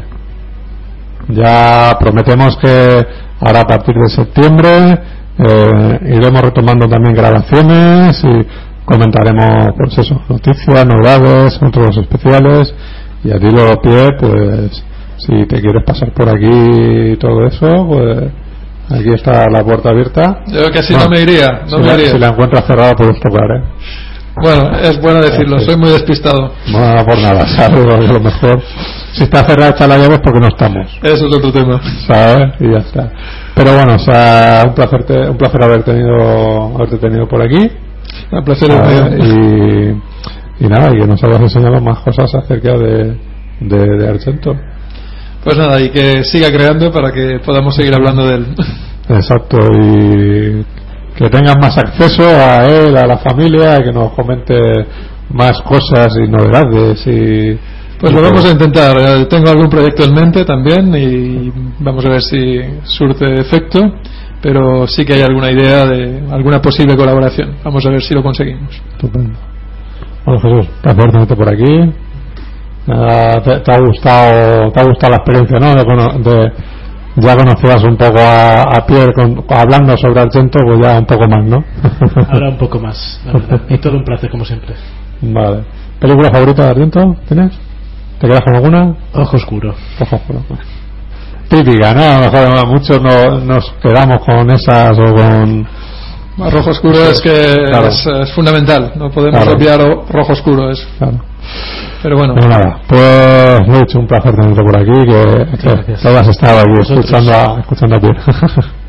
Nada, David, nos despedimos, ¿vale? Vale. Adiós. ¿No